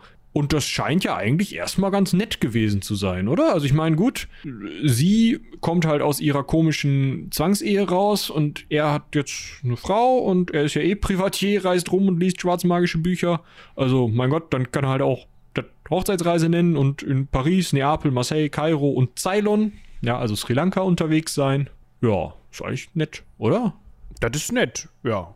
Aus der Ehe gingen auch zwei Töchter hervor. Einmal Lilith. Die ist allerdings 1906 schon, also im Alter von zwei Jahren, an Typhus gestorben. Und dann äh, gerade gucken, äh, noch eine Tochter, Lola Sasa. Jetzt weiß ich allerdings nicht, ob die auch gestorben ist oder. Nee, nee, die hat's überlegt. Ach, die ist, die ist 1907 geboren, ne? Genau. Die Ehe ist dann aber 1909 geschieden worden. Ja, und die ist ja geschieden worden, wohl auch wegen dem, was sie 1904 schon in Kairo gemacht haben, weil da sind die beiden ja das erste Mal, ich möchte sagen, spirituell aneinander geraten. Ja, jetzt muss ich mal gerade hier eben schauen. Ach, das war das. Du willst jetzt auf die Buchveröffentlichung hinaus. Ja, auch, aber ich dachte als erstes, wir, ähm, also, Alistair Crowley hatte die Idee, hm, ich habe doch hier bei meinem, äh, bei meiner Zaubererausbildung im Golden Dawn, das ist eigentlich auch schon Fantasy-Buchstoff, egal. Bei ja. meiner Zaubererausbildung im äh, Hogwarts des 19. Jahrhunderts die ich nicht zu Ende gemacht habe, also im Golden Dawn, habe ich doch gelernt, wie ich die Sylphen evozieren kann. Also mache ich mal die Evokation der Sylphen. Du meinst die Sylphen? Das ist aber was anderes. Kairo. so. Wer weiß, was ja? die Sylphen sind, der. Äh, Sonst nochmal die äh, Commonwealth-Folge von uns hören. Ja. So, ja, in, äh, in Kairo, da sind die ja weiß man ja, sind die ja aktiv, die Sylphen. Also, falls ihr jetzt nicht wisst, was das ist, das tun wir auch nicht. Nee, also, das, warte, ich kann mal eben hier mythische Naturgeister, die dem Element Luft zugeordnet sind. Sicherlich. So, die hat er da auf jeden Fall beschworen und ähm, er war, ne, so, hatte sich seinen, seinen ägyptischen Kopfputz aufgesetzt und war da gerade in irgendeiner Grabkammer rumhoppeln. Und seine Frau sitzt da auf dem Stuhl, schmeißt den Kopf in den Nacken und sagt, ihr, ähm, pff, Horus, sagt, äh, Dingens, ne? Du bist zu arrogant. Und er so, Alter, ich bin hier gerade am Beschwören. Kannst du mal aufhören, mich zu nerven, bitte? Und sie so, ja, nee, hier, Horus, ich habe eine Vision. Leute, geht ab jetzt. Deine Beschwörungen wirken voll, aber halt bei mir. Jetzt, komm, komm mal, Mädel, du weißt gar nicht, was Horus ist. Ich mache jetzt hier erstmal zu Ende und dann können wir mal schön ins Museum gehen, dann kannst du mir mal zeigen, was du überhaupt gesehen hast. So, und sie hatte vorher recherchiert und ist halt zielsicher in diesem Museum auf die Statue oder die Stele mit der Nummer 666 zugelaufen. Ja. Und da war eben dieser Horus drauf. Und Crowley dachte sich, sicherlich 666, das habe ich schon als Kind in diesem Buch gelesen, was meine Mutter so geil fand. Das muss hier, äh, ja, ein Denn, Omen. So. Und dann hat Rose, also seine Frau, ihm gesagt: Pass mal auf, hier sind die Anweisungen. Invoziere doch mal den Horus in deine Rübe rein. Und hat er das gemacht und hat er empfangen, ja, er scheint auch Antennen zu haben in dem Sinne, Informationen über die Natur eines neuen Äons. Ja, am 19. und 20. März 1904 hat er das empfangen. Äh, hatten wir schon erwähnt, dass er zuvor mit Opium, Kokain, Morphin, Ether und Chloroform rumexperimentiert hatte? Also da muss was hängen geblieben sein. Hui. Also hat sich gelohnt, würde ich sagen, ne? Ja, er hatte dann auch, ähm, ja. Äh, seine Frau war dann sein Medium, ist auch nett. Und dann haben die irgendwie den Beginn des neuen Äons verkündet und äh, die neuen göttlichen Mächte äh, sind jetzt Nuit, Hadid und Rahor Kuit. Und mit denen kann man verschmelzen und selber göttlich werden. Und das hat er alles in so einem Buch, das Lieber Legis, also das Buch der Gesetze oder Buch des Gesetzes, äh, hat er das niedergeschrieben. Das Ganze, finde ich auch gut, basiert mit auf einer Inschrift auf dieser Stele des Anchefenoch. Anchefenchons, ja diesem Ding mit der also Nummer 666, wo der Host drauf ist. drauf, um das mal genau. eben klarzustellen. So, das heißt, es ist einfach ein, ein, zu dem, oder 2600 Jahre altes Moped oder 2700 Jahre altes Moped, wo halt der Horus drauf ist und so ein bisschen Hieroglyphen und so ein Typ, der dem Horus die Hand reicht. So. Das ist aber wichtig an der Stelle. Also dieses Buch, äh, das Liebe Legis, äh, was er da verfasst hat, in Anführungsstrichen, das spielt immer wieder eine Rolle und darauf basiert auch sein ganzes Wirken hinterher oder viele Teile seines Wirkens. Das ist die Grundlage für das, was er später macht. Und was, was daran so perfide ist irgendwie, dass ja, das ist ja nicht auf sein, also laut ihm ist das ja nicht auf seinem Mist gewachsen. Weil seine Frau hat ja dann doch nicht, aus seiner Frau hat ja dann doch nicht Horus gesprochen, sondern der, sein Botschafter, Eiwatz, so hieß der, Ah, oder. Eiwas, ja. Ah, Das ist eine übernatürliche Wesensheit, natürlich. So. Und der hat ihr befohlen, dass er sich doch mal an, an drei aufeinanderfolgenden Tagen jeweils um zwölf hinsetzen soll, irgendwo in der Nähe vom Museum. Und dann gibt ihm Eiwas im Diktat das auf, was in diesem Buch stehen soll. Das hat er nur abgepinnt. Und so konnte So. er hinterher auch immer wieder sagen: "Hör- Nee, nee, nee, Leute. Da steht zwar hier und da ganz schöner harter Tobak drin und also kommen wir gleich noch zu so seiner Weltanschauung oder zu der Anschau Weltanschauung, die in diesem Buch steht. Aber das finde ich auch nicht alles gut. Das hat mir der Eiwatz eingegeben. Und da kann ich jetzt nichts machen, da müssen wir uns dran halten, auch wenn ich das auch nicht alles so gut finde. und das war halt so dieses Ding. Also, ne, wenn man ihm das abgekauft hat, dann konnte er sich damit auch immer schön aus der Schusslinie nehmen für Ja. seine un Untergebenen und Anhänger und AnhängerInnen. Also so dieses, ne, dieses so nach dem Motto so, nee, nee, nee, das habe ich mir nie ausgedacht. Eiwatz, hier, ne? Also, also worauf das wahrscheinlich wirklich basiert, ist eine französische Übersetzung der Inschrift dieser Stele, die unser Alistair ins Englische übersetzt hat. Ja, weil er, also nicht, dass der jetzt ägyptische Hieroglyphen lesen konnte, ne? Also ihr könnt euch ungefähr vorstellen, mit was für einem stille Postprinzip und seiner eigenen Würzung dieses Buch entstanden ist. Er hat das dann auch direkt mal verloren. Also hat irgendwie in die Tasche getan und naja, ich glaube, er war nicht so mit auspacken und ähm, In irgendeinem Umzugskarton ist ja auch viel rumgekommen, der gute Mann. genau. Und 1909, also fünf Jahre später, hat er es wieder gefangen und gesagt, richtig, scheiße, der Eiwatz, ich hatte es vergessen. Ja, hier, neue Weltreligion, Abfahrt, Leute. Oh, das ist super, ey. Das ist so. Und allein dieses Vergessen ist schon wieder so. Ach, wo habe ich mein lieber Legis denn nochmal hingelegt? Wenn ich jetzt noch wüsste, was da drin stand. Ich hatte ja auch ziemlich einen drin zu der Zeit, ständig. Ja, ich kann sagen. Ja, dann könnte ich jetzt mal weitermachen mit dem Thema, aber nee, ich weiß nicht, wo es ist. Habe ich das da hingelegt? Das Bolskin Haus ist ja auch groß. Ne? Irgendwann im Weinkeller, so hinter so einer Kiste, so, Mensch! Warum habe ich das denn da hingelegt? Ach so, ah, da liegt die leere Pulle. Ja, das erklärt vieles. genau. Boah, wir müssen bitte, also das ist neben, neben diesem, ähm, e- eigentlich müsste man da eine Netflix-Serie rausmachen aus dem Typen. Ja, aber schon so gespielt von Jeff Bridges in seinen ähm, äh, der Dude-Lumpen so. Ja. Äh, Das wird aber also, ja. Ich weiß Ja. nicht, ob der dafür zu haben wäre. Aber So. falls Netflix zuhört, ruft uns mal an. Ja. Also auf jeden Fall, er hat halt in diesem Liber Legis, was er dann auch ab 1916 als Weltreligion, äh, also 1909 hat er angefangen und ab 1916 hat er gesagt, das ist meine Mission, das hier jetzt zur Weltreligion zu machen. Mm, Da vertritt er halt schon ziemlich wahnsinnige Thesen, möchte man sagen, also ziemlich, ziemlich ähm, krasse Thesen einfach, bezieht sich auf Friedrich Nietzsche, sagt, Mitleid ist schon mal scheiße und wir wollen hier schön ja, das Gesetz des Stärkeren, ja, und die Schwachen werden auch einfach mal niedergemacht, so, und später hat er dann auch äh, immer mal wieder so eine Art Zweiklassengesellschaft versprochen, in der dann eben die Starken herrschen und die Schwachen äh, nicht. Sind die Und, Schwachen dann, ja.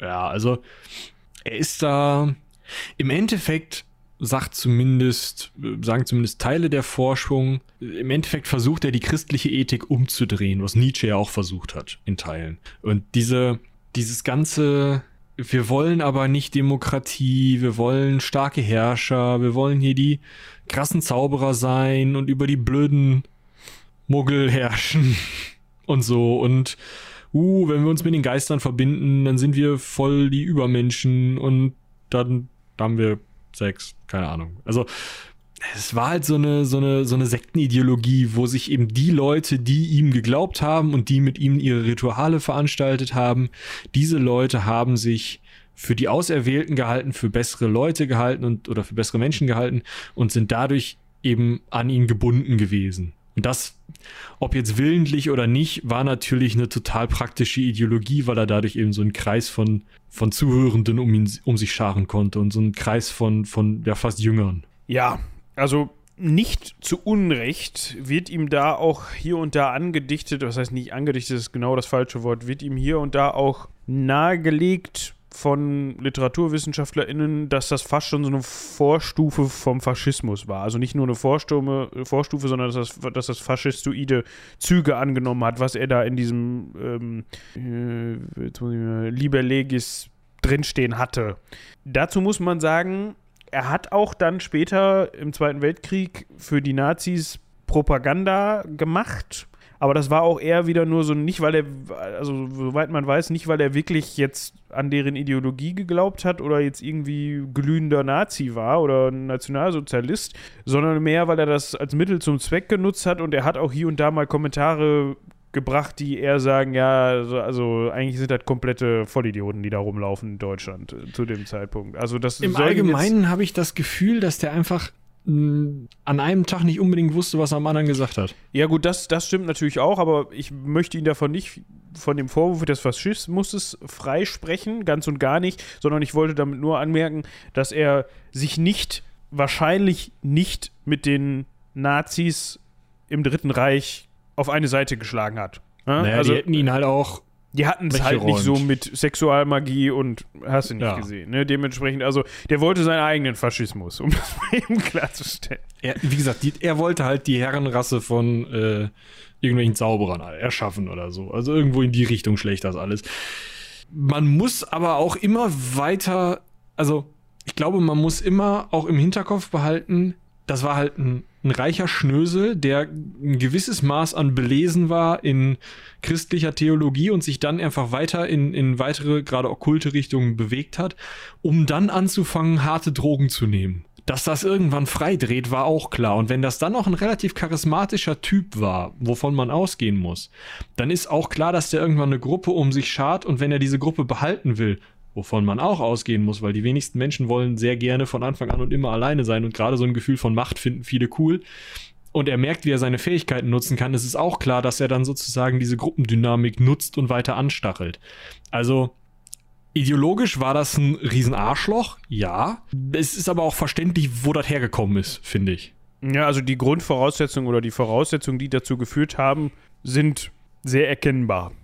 Ja, ich würde sagen, wir machen beim Bergsteigen weiter, oder? Also, äh, wir haben ja jetzt so ein bisschen in die Ideologie reingeguckt. Das ist alles noch irgendwo Frühphase, aber viel mehr über die Ideologie muss man nicht wissen, außer das, was wir gleich noch in Italien erfahren. Und ja, können jetzt erstmal auf die Berge, oder? Genau, wir machen jetzt eine kleine Pause mit dem ganzen abgedrehten Zeug. Eine Exkursion sozusagen.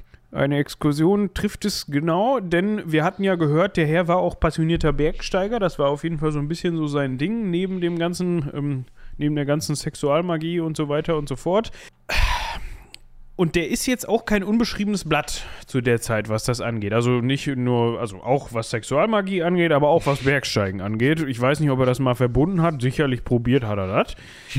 ja, ich wollte gerade sagen, also in den Jahren 901 bis 901, 1901 bis 902, wenn wir eine Folge über das Jahr 901 gemacht hätten, hätte ich 37 mal 1901 gesagt. Ich sag's dir. Ja. Gut. 1901 und 1902 hat er tatsächlich an einer Expedition teilgenommen und zwar unter der Leitung von Oskar Eckenstein. Das war ja der, der ihn der auch ursprünglich, da. genau, der ihn auch ursprünglich zum Bergsteigen gebracht hat. Und zwar ging es um die Erstbesteigung des K2 im Karakorum-Gebirge. Also K2, der zweithöchste Berg der Welt. Und die waren zu sechs unterwegs und haben es nicht ganz nach oben geschafft, aber sie haben es bis auf 6700 Meter geschafft. Da mussten sie umkehren. Das ist 1900 Meter unterhalb des Gipfels. Jetzt denkt man sich, ja, toll. Aber zu dem Zeitpunkt war das tatsächlich der Rekord. Also höher war noch keiner gekommen. Und auch da hat er dann vielleicht schon bewiesen, dass er gar nicht so wenig kenne vom Bergsteigen hatte, denn er hatte sich eigentlich schon recht früh während der Expedition dafür ausgesprochen, laut seinen eigenen Aussagen, dass er gerne über die über den Südostgrat aufgestiegen wäre. Und das ist auch heutzutage die Route, die man nimmt. Also das ist der Normalweg und das ist auch die Route, die dann später genommen wurde, als das Ding zum ersten Mal komplett erstiegen worden ist. Aber der liebe Oskar Eckenstein, so wie ich das gesehen habe, der wollte lieber andersrum hoch, was dann ja auf 6700 Metern gescheitert ist. Ne? Also, ja. genau. So, also das war, ja. ist ja schon mal Aber er hatte sich damit so ein bisschen als äh, jetzt kann er richtig, also jetzt ist er nicht nur guter Bergsteiger, sondern jetzt ist er so kompetenter Bergsteiger, dass ein Bekannter von ihm ihn sozusagen zum Chef einer Expedition oder zur Führungsrolle oder in die Führungsrolle einer Expedition eingesetzt hat, um den, ja geil, Gang, wieso kriegst du K2 und ich den Gangchen Zönga? Zönga mit N. Zönga. Gangchen Zönga. Ja. ja. Den, der dritthöchste Berg der Welt, da wollten sie halt hoch. Und äh, Crowley hat halt gesagt, nee, wenn, dann machen wir das nach meiner Pfeife. Und Eckenstein hat gesagt, ich bin raus. Und dann ist er da eben mit ein paar anderen Leuten hoch. Also, und das hat auch wohl eigentlich ganz gut geklappt. Ja, die hatten ein richtig schönes Budget, sind mit 230 Trägern und 7 Tonnen Gepäck mal losgetatscht. weißt du, ein paar Kumpels. Da wollten, wie viel waren das insgesamt? Sieben Mann oder was? Äh, fünf. Fünf. So, die haben einen Vertrag unterzeichnet, in, in, in dem drin stand, dass Crawley den Hut auf hat. Ist immer gut. Deshalb also das waren, auch, das waren drei Bergsteiger, also Crawley und zwei weitere Bergsteiger und zwei Dullis. Das war vielleicht auch noch wichtig. Die hatten wahrscheinlich einfach Geld. Ja. Mhm. Der Eckenstein hat halt, falls das gerade nicht klar geworden ist, der hat halt gesagt, nee, wenn du Chef bist, dann komm, kletter alleine hoch. Das machen wir nicht. Weil die hatten sich ja beim K2 wohl schon in eine Wolle gehabt, so, ne? Ja, aber wie, wie, geil ist das bitte? Weißt du, heutzutage irgend so ein Messner, ne, der will am liebsten alleine irgendwo hochklettern und hast du nicht gesehen? Und die, ja, was, was, dass die nicht noch einen Sänftenträger mit dabei hatten, ist doch eigentlich alles, oder? Ja, das ist nämlich das Ding. Crowley war halt auch so drauf, so, ich bin übrigens, ja, Zauberer. Ich bin hier mit den Göttern im Bunde. Ja, das hat drei Effekte. Effekt 1, ihr macht bitte nicht nochmal so ein Foto von mir. es gibt nämlich ein Foto von Crowley auf der K2-Expedition, wie er nackt in einem Teich sitzt und so ein bisschen genervt in die Kamera guckt.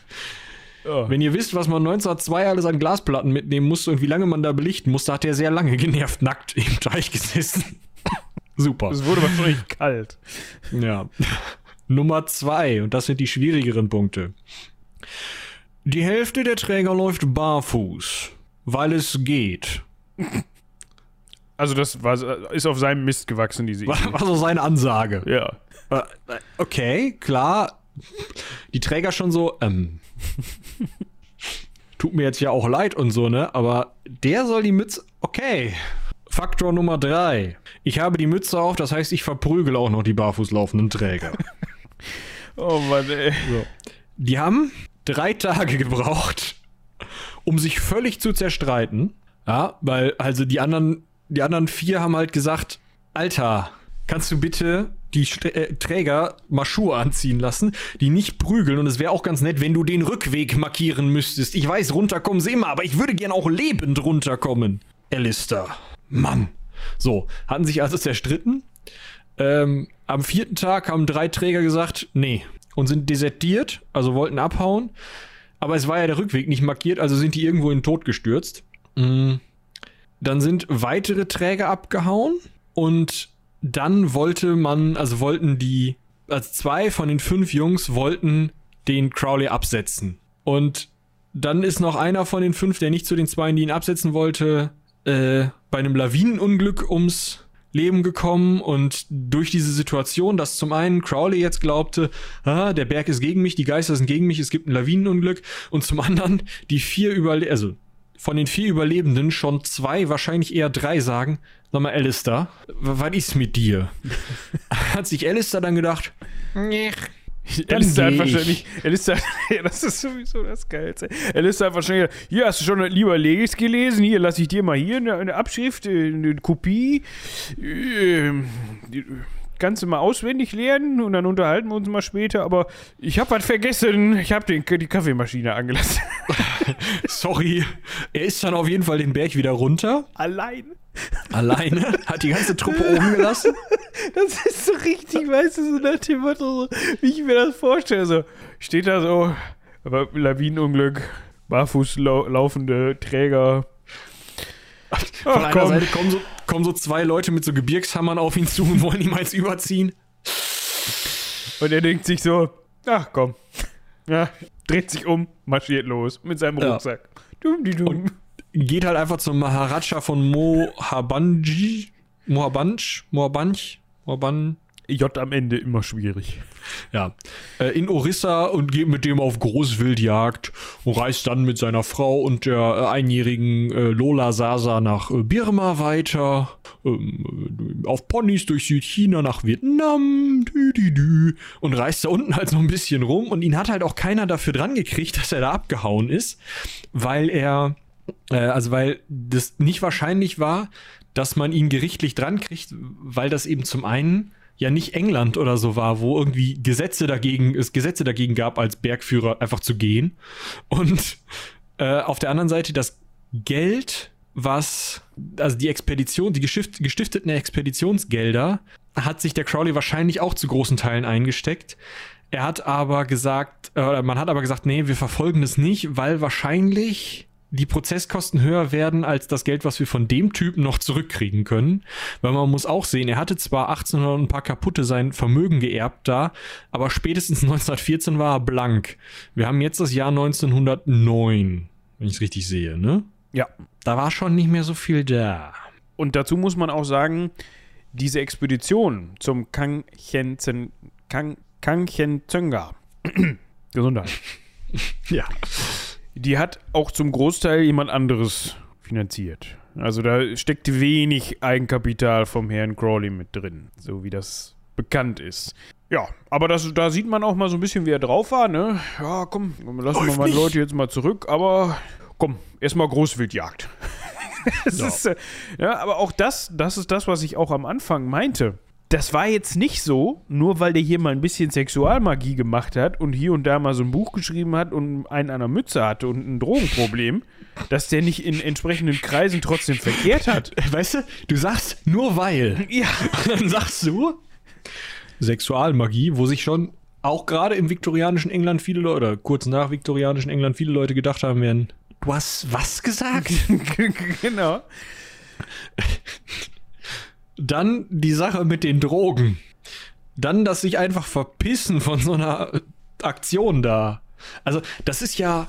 Ah, der ist ja überhaupt nicht mehr tragbar für irgendwen eigentlich. Ja, aber Und- trotzdem hatte der anscheinend so eine Anziehungskraft, dass der sich auch immer wieder mit Leuten getroffen hat, die dann auch nicht. Also heutzutage ist das ja schnell so, keine Ahnung. Ähm, jetzt mal überhaupt nicht wertendes Beispiel. Ja, ähm, Attila Hildmann, ne? Keine Ahnung, macht, was Attila Hildmann so macht. Der Wendler dreht frei und trifft sich mit Attila Hildmann. So, dann würde Dieter Bohlen ja nicht auf die Idee kommen zu sagen, Mensch, ich muss mich mal dazusetzen bei den dreien, weil das scheinen ja illustre Personen zu sein. So, weil allein schon aus dem Grund, auch wenn sich möglicherweise, ich will ihm das nicht unterstellen, das ist jetzt nur ein Beispiel, Dieter Bohlen denkt, ach, ist ja ganz witzig. Und wenn es nur zur Belustigung ist, ich treffe mich mal mit denen, sondern allein schon aus dem Grund, weil er sich denkt, wenn ich jetzt zusammen mit Attila Hildmann und Dieter Bo äh, nicht, äh, ja, mit Attila Hildmann und dem Wendler gesehen werde, dann Ja. kann ich mir alles andere und meine Karriere in die Haare schmieren. Alleine das, ne, so, ne, unabhängig davon, dass Dieter Bohlen sich auch so nicht zu denen setzen würde. Aber das war ja zu dem Zeitpunkt nicht so. Anscheinend. Weil auch wenn er jetzt da die Leute im Stich gelassen hat und das ist durch, durchaus publik geworden. Also da gab es auch Berichte drüber und so weiter. Sein Ansehen als Bergsteiger war jetzt nachhaltig geschädigt nach der Nummer und soweit ich weiß, war das jetzt auch nicht mehr so sein Steckenpferd hinterher. Ja, ne? Aber trotzdem kam es ja immer wieder noch zu Begegnungen, wo dann auch mal ein Dieter Bohlen vorbeigekommen ist und gesagt hat, oh, der Crawley, mit dem muss ich mich mal unterhalten. So. Das finde ich so interessant auch an dieser Zeit und an diesem, so, eigentlich müsste der ja gebrandmarkt sein und man müsste sagen, er ist ein Spinner, geh da bloß nicht hin. wird es auch gegeben haben, aber trotzdem ist das jetzt nicht so, dass man gesagt hat, ja, Kategorie Aluhut, ciao. Ja, das ist richtig. Aber das liegt auch daran, das werden wir vielleicht gleich auch noch mal kurz anreißen. Äh, er war ja nicht der einzige ähm, Ordensgründer oder so. Es gab ja auch noch weitere, also es gibt ja ganz viele Einflüsse in seine, seine Theologie oder seine, seine Ideologie, ähm, die eben nicht nur von diesem Golden Dawn Orden kommt, sondern auch von irgendwelchen äh, Rosenkreuzlern, so Krasschristen halt irgendwie. Äh, ja, ich muss gerade noch mal nachgucken. Die hatten auf jeden Fall auch ähm, spannen die Ideen, ja, äh, von irgendwelchen Satanisten, von irgendwelchen Theosophen, na, warte, Rosenkreuzer-Bewegung, was haben wir hier? Spirituelle Gemeinschaften, die sich auf einen Herrn Rosenkreuz berufen. Ja, danke, das Ach hilft so, mir. ich dachte, das hätte irgendwas mit, weißt du, das Ja, dachte ich auch erst. oder sowas. Naja, auf jeden Fall. Und die Theosophie, das sind also Esoteriker. Mm, Ja, es gibt Manifeste von dem Rosenkreuz. Also, das, wie gesagt, er war nicht der Einzige und vielleicht war er der Bekloppteste von denen, aber er war bei weitem nicht der Einzige, der da angefangen hat, irgendwelche Geheimorden zu gründen, irgendwelche Gesellschaften zu haben und äh, da Drogen zu nehmen. Ja. Ne? So. Apropos Geheimorden, was hat er denn so gegründet? Er war ja nicht untätig, ne? Ja, also auf jeden Fall hat er 1907, das war noch vor seinem Vorfall am, ich spreche den Namen jetzt nicht nochmal aus, an diesem dritthöchsten Berg, auf den er hochkraxeln wollte mit seinen Trägern, den sogenannten Astrum Argenteum gegründet, also den Orden des Silbernen Sterns, auch abgekürzt, schwierig, SS. Ja, oder halt Astrum A, Argentium AA. Aber A, Punkt, Apostroph, Punkt, A, Punkt, Apostroph, Punkt. Also da ist schon direkt Zahlenmystik oder Symbolmystik mit drin. Den hat er gegründet, ähm, hat da eine Zeitschrift rausgebracht, die Equinox, die immer zu Sommer- und Wintersonnenwende rauskam. Da gab es dann Aufsätze, Rituale, Gedichte, Erzählungen und Rezensionen. Ja, für die ganze Familie was dabei. Da ist er dann direkt vom Golden Dawn verklagt worden, weil er da auch so ein paar Rituale vom Golden Dawn reingeschrieben hat. Hat aber nicht geklappt. Und Also die Gerichtsverhandlung ist zu seinen Genau. Gunsten ausgegangen quasi. Genau, und ähm, ja, er hat die, die Grade dieser, ähm, ja, dieses Golden Dawn sozusagen übernommen, also die Ränge, die Rangfolge, hat sein lieber Legis, was er ja neulich wiedergefunden hatte, da zum Haupt ähm, gemacht. Dann ist aber, sind halt viele ausgetreten, weil sie mitbekommen hatten, dass Crawley möglicherweise homosexuell gewesen wäre. Also da auch wieder. Leute am Berg verrecken lassen, easy kein Ding. Auch mit Männern schlafen. Er hatte ja auch nicht nur die eine äh, Frau, ja, also er hatte auch durchaus sexuelle Beziehungen mit Frauen. Geht nicht, ja? Ja. Und dann hat er gesagt, ja gut, AA ist sowieso ein Scheißname, nennen wir es Otto. Ja, Oh. Ja, also ähm, wir, wir kommen jetzt, vielleicht disclaimern wir das nochmal, ähm, wir kommen jetzt zum 11. Grad des Otto, oder? Also auch. Also den Otto, den, äh, wo steht es? Ja, also erstmal kann man sagen, das ist im Grunde so ein bisschen sein Ansatz hinzugehen und zu sagen, okay, im Golden Dawn bin ich nicht viel weiter gekommen, ich gründe meinen eigenen Bums. Und da bin ich natürlich Chef. Beziehungsweise, was heißt Chef? Da lasse ich mich als der anerkennen, der den Hut aufhat. Und ich starre gerade auf dieses Foto, wo er als Baphomet X Grad Bums abgebildet ist und so ein bisschen auf, aussieht wie so ein uniformierter, voll beorden, beordet, beordeter Schützenkönig auf elf gedreht, mit Schwert da rumsteht. Da müsst ihr euch mal angucken, verlinken wir euch unten in der Beschreibung, in den Shownotes. Ja, und dieses Otto steht im Grunde für Ordo Templi Orientis. Das ist sein zweiter Orden, ne?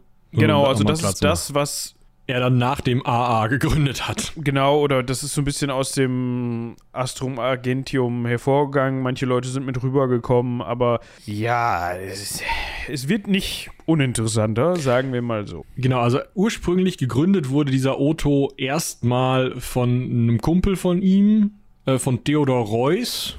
Und die haben sich dann zusammengetan und dann ist Crowley sozusagen erlaubt worden, in England und Irland Chef von Otto zu werden, während Theodor Reuss halt der Europachef von Otto wurde. Es gab kein anderes als Europa, dementsprechend, naja. Äh, Und äh, Theodor Reuss hatte sich überlegt, es gibt jetzt hier äh, acht Grade des Otto, ja. Wenn du den achten Grad erreicht hast, bist du Chef, alles gut, toll. Und dann hat Alistair sich gedacht, nee, Quatsch, neun Grade, so. Ähm, hat Alistair sich gesagt, ja, okay, neun Grad ist schön, ja. Ich habe jetzt den, äh, neunten Grad, äh, den achten Grad erreicht, den neunten möchte ich noch machen und dann brauche ich noch zwei. Außerdem, jetzt ist meiner Meinung nach der Moment erreicht. Ja, wir haben, wir haben das vorher schon durchdacht und ausprobiert.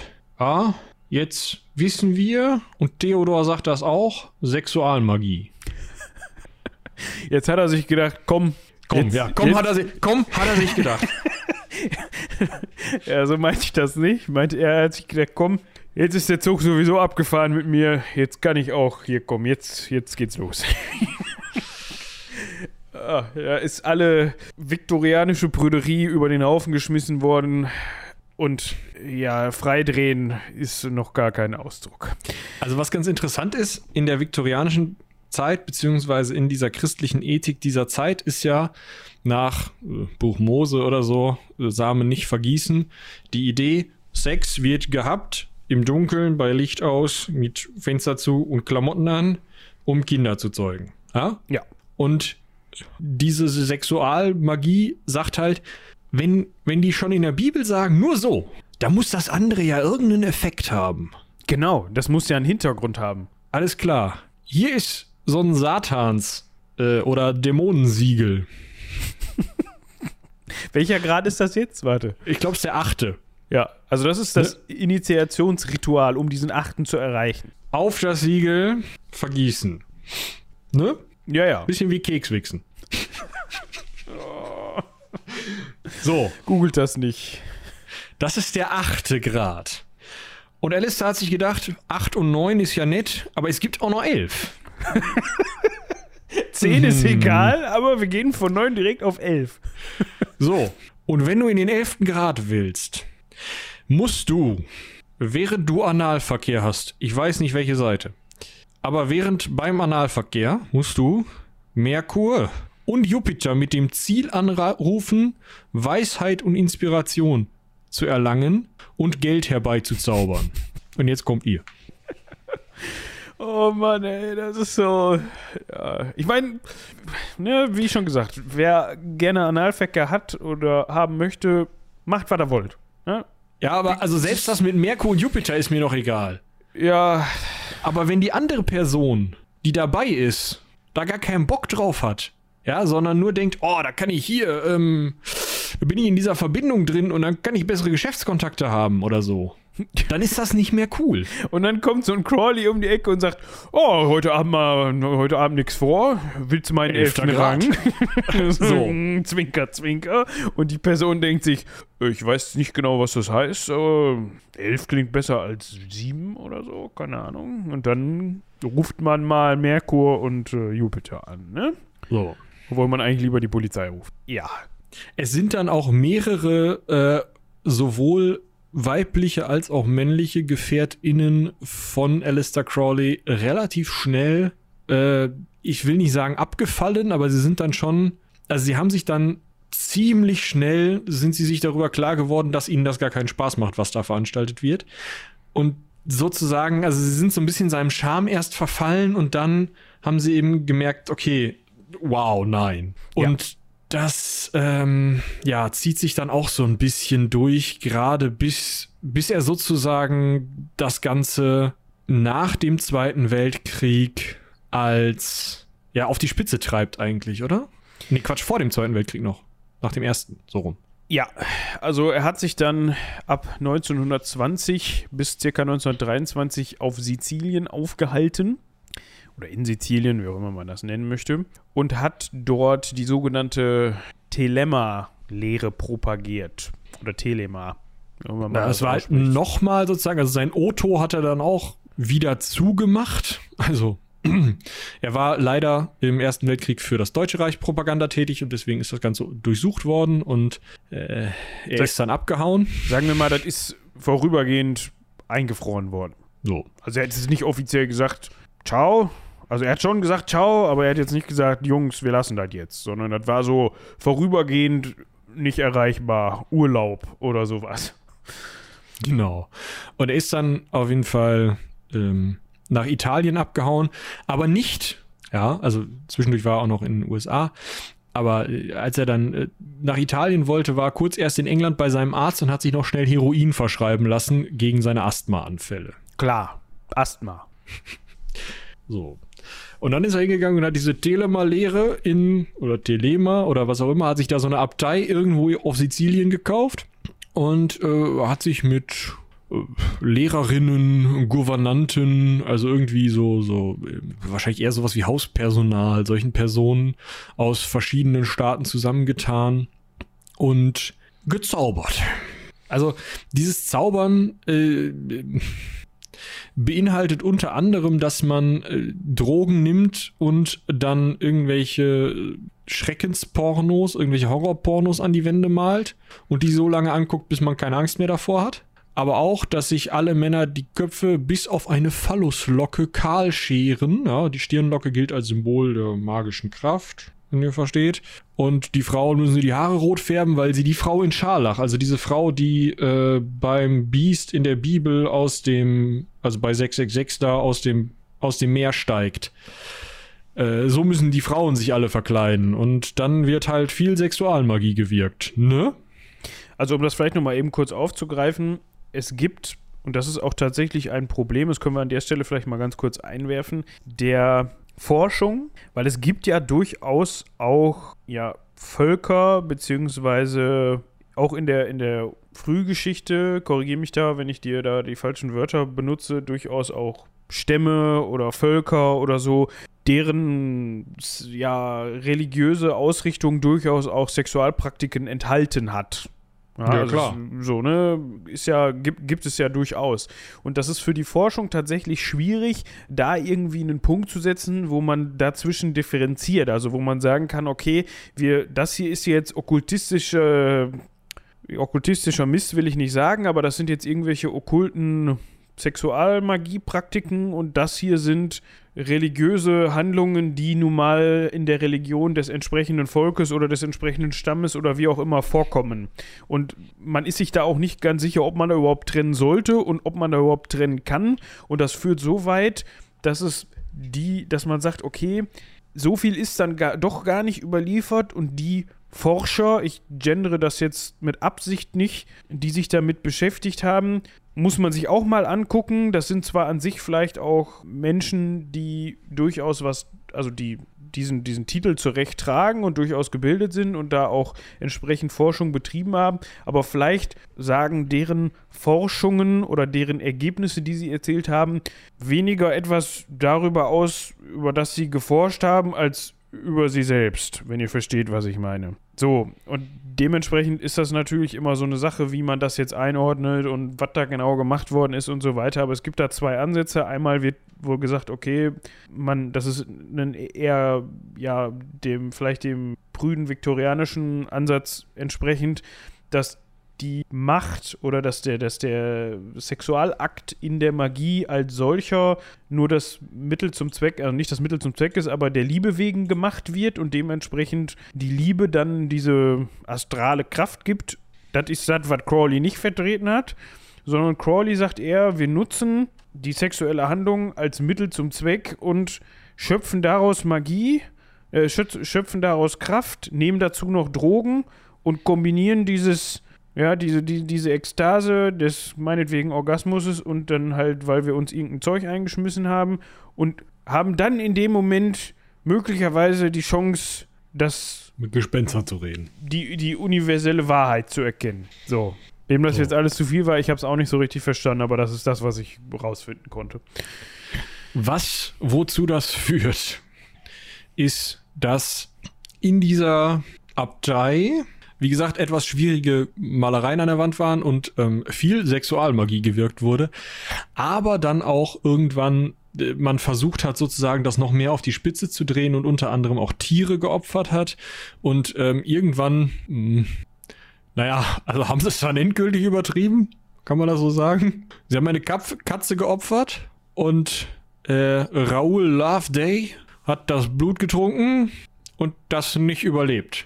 Äh, es war zwar ähm, jetzt nicht so schlimm, dass die gleich zumachen mussten da, aber dummerweise ging das durch die Presse Und die, also Crowley war ja schon nicht so gut gelitten an, in der englischen Presse, aber jetzt war es halt endgültig vorbei. Ne? Also jetzt haben sie halt gesagt, was ist mit dem denn nicht richtig? Der lässt da irgendwelche Leute in Italien Katzenblut trinken. Hallo?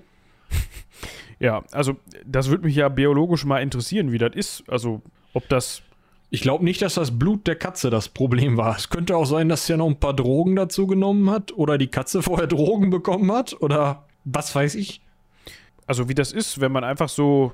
Du kotzt. Ja, okay, aber wenn, es müsste uns jetzt mal vielleicht ein, ein, Arzt oder eine Ärztin oder irgendjemand, der sich ein bisschen damit auskennt, was passieren würde, wenn ich jetzt, keine Ahnung, einen Liter Katzenblut unverdünnt so du kalt. So, ja, du aber ob, ob ich einfach. da wirklich, ob ich da dran wirklich sterben kann.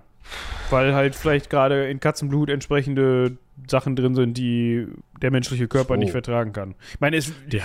die werden, da werden auch andere Leute noch Katzenblut getrunken haben, aber vielleicht hatte der gerade eine Katzenblutunverträglichkeit.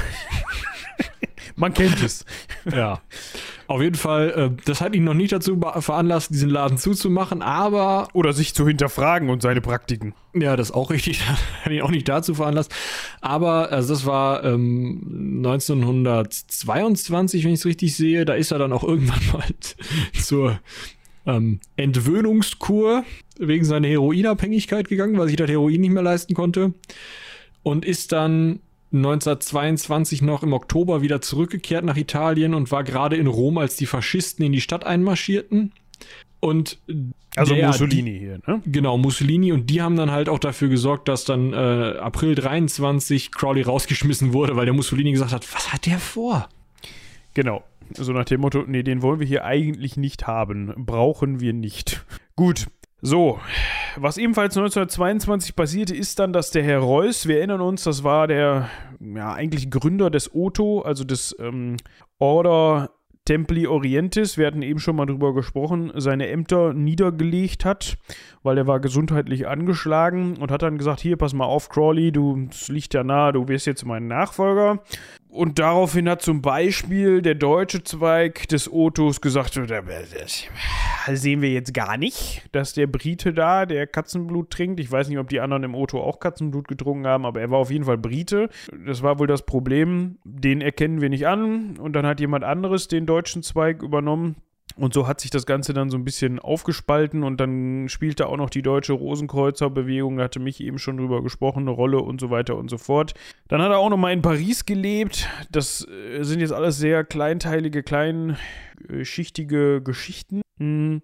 Und darauf einzugehen, würde jetzt an der Stelle auch, glaube ich, zu weit führen. Er hat dann unter anderem auch nochmal sich tatsächlich in Deutschland aufgehalten. Wie eben schon gesagt, es wurde ihm auch nachgesagt, dass er für die, für die, dass er für die Deutschen dann Propaganda gemacht hat und auch für, für, die spioniert hat. Er hat aber auch mal für die Vorgängerorganisation, angeblich für die Vorgängerorganisation des MI6 spioniert in Amerika und so weiter. Also hat wohl auch hier und da so ein Spionageding mit drin, aber das könnt ihr euch dann ja gerne nochmal angucken, wenn euch das interessiert. Was ich noch was ganz, ganz. Also, was ich vielleicht kurz einwerfen möchte, ist, dass er gerade in dieser Zeit, also nachdem er da aus dieser Abtei rauskommt, lässt er links und rechts auf seinem Weg ähm, Frauen liegen. Und zwar, das muss man vielleicht wirklich so sagen, er bringt sie nicht um, aber er zerstört ihre Leben, kann man eigentlich sagen. Also die werden dann in Nervenheilanstalten eingewiesen. Ähm, äh, er, also, ne, er findet sie, findet sie schön, tut sich mit ihnen auf die eine oder andere Art zusammen, zaubert ein wenig. Im Zweifel ähm, fühlen sie sich an ihn gebunden und er verzieht sich dann. Also oft lässt er sie eben zurück und begibt sich dann woanders hin. Ähm, und also gerade in dieser Zeit ist das halt, finde ich, echt übel, weil so irgendwie alle zwei, drei Jahre ist da jemand anders mit ihm unterwegs. Und die vorherige ist schon immer so, ja, egal, stört mich nicht. Also schon vorher hat er ja viele Freundinnen gehabt, aber da wird es nochmal, finde ich, häufiger. Das finde ich schon krass. Ja, als Beispiel kann man hier zum Beispiel, als Beispiel zum Beispiel, ja, ja, klassische Fehler. 1928 heiratet er zum Beispiel eine Frau aus Nicaragua, die heißt Maria Teresa de Miramar. So, also, ne, ich glaube, 29 heiratet die, 1929. Man muss zu dem Zeitpunkt sagen, da ist der gute Mann, er ist von 75, lass mich mal eben rechnen. Äh, War doch 75, ne? Hm, Fünf- fünf- fünf- fünf- 54? ja. Ja, 54. Die heiratet er, damit die die britische Staatsbürgerschaft bekommt, aber es ist wohl trotzdem seine Frau und er lässt sich dann auch in, mit ihr zusammen in England in einem Landhaus in Kent nieder. An der Stelle kleiner Einschub. Jetzt fragt ihr euch, Mensch, der ist doch pleite. Wieso kann der sich mal eben in so einem Landhaus niederlassen? Ja, es hat schon seine Vorteile, wenn man immer wieder Anhänger hat und Anhängerinnen, Die bisschen löhnen können. die löhnen können und die gerne mal das Lieber Leges lesen und die auch Anhänger vom Otto sind oder sowas. Ne? Also da kann man sich ja auch mal gut mit durchfinanzieren, weil die leisten dann ja an ihren religiösen Führer, der sich auch zwischendurch mal als Weltlehrer propagieren wollte, immer wieder anscheinend Abgaben, die man dann in Drogen und Landhäuser stecken kann. So, also mit der hat er sich da niedergelassen. Dann ist er aber im Frühjahr 1930 in Deutschland, in Berlin unterwegs gewesen. Da verliebt er sich dann in eine 19-Jährige, die da hieß, äh, lasst mich kurz schauen. Hanni Jäger. Ja, genau. Dafür lässt er seine Frau natürlich in Deutschland zurück und verzieht sich mit der Hanni nach England. Ne? Ja, Klar. Dara daraufhin geht dann halt seine Frau in eine Nervenheilanstalt. Das war das, was Michi eben meinte. Und dann. Das war, wann war das in 1930? Am, Im April 1930 lernt er die Hanni Jäger kennen. Im August verzieht er sich schon wieder von ihr. Weißt du, also. Ja, und dann lernt er zum Beispiel bei einem Spaziergang unter den Linden am 3. August 31 die 36-jährige Bertha Busch kennen. Die haben dann auch wohl eine Beziehung kurzer Zeit. Ich meine, immerhin weit er sieht zur großen Hure des Tieres 666. Also. Da, da, da war die auch hundertprozentig scharf drauf, ne? Wenn er sagt, ich, hör mal, ich hab dich echt gerne, ich sag dir jetzt mal was, du bist echt die große Hure des Tieres 666. Die wird Luftsprünge gemacht haben und sich gedacht haben, Dann haben die sich wohl alles gestritten. erreicht.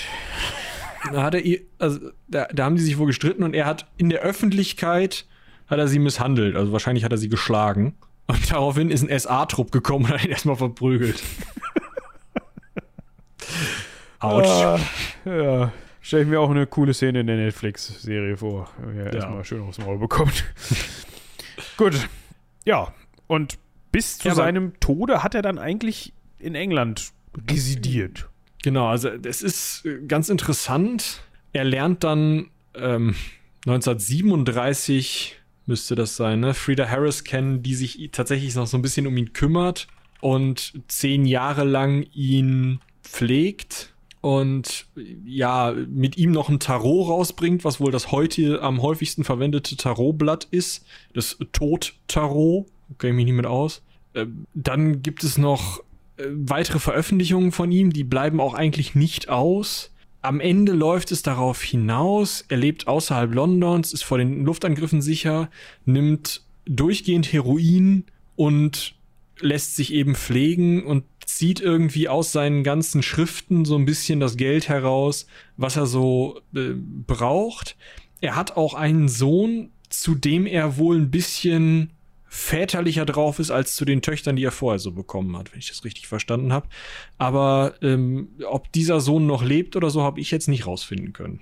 Nee, das ist, habe ich jetzt auch nicht gelesen oder irgendwo rausfinden können, wie Michi schon sagte. Er hat dann seine letzten Jahre wohl ein Stück außerhalb Londons gele ge gelebt. Das liegt wohl daran, dass er Angst vor Luftangriffen hatte, also deutschen Bombardements während des Zweiten Weltkriegs. Er hat den Zweiten Weltkrieg auch überlebt. Ja, schon für seine Verhältnisse relativ hochbetagt. Wenn man sich überlebt, was der auch für einen Lebensstil gefahren hat, ist er dann doch äh, schon recht alt geworden. Ist dann im Alter von 72 Jahren in der Pension Netherwoods an einer Herzmuskelschwäche verstorben. Genau. Ja. Vielleicht noch was zu seinem Nachleben. Ja, es gibt alle möglichen Gemeinschaften. Es gibt diese Oto-Truppe und Nachfolgeorganisationen davon noch. Also irgendwelche okkulten Gruppierungen kann man es vielleicht nennen, die sich mehr oder weniger auf seine Schriften beziehen und bezogen.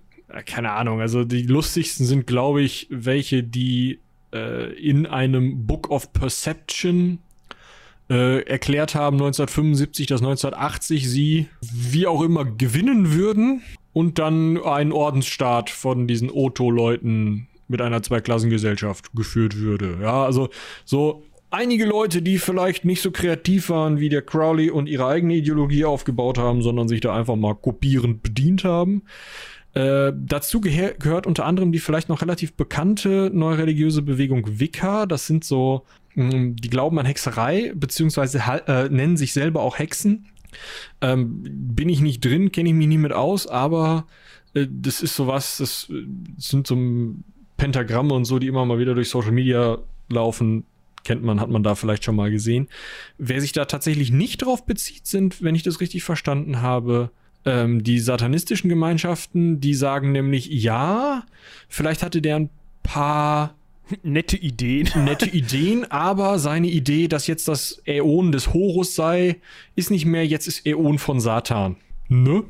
Und seit 1966. Also er Klar. wird äh, er wird landläufig, für das vielleicht das falsche Wort in dem Zusammenhang, aber er wird in der Forschung auch immer wieder als Satanist bezeichnet. Also das ist jetzt nicht so, dass er selbst aber hat sich aber in der katholischen oder christlichen Forschung, ne? Das ist ja vielleicht genau. auch ganz interessant. Also die Christen halten ihn für einen Satanisten. Er selber hat immer gesagt, nein.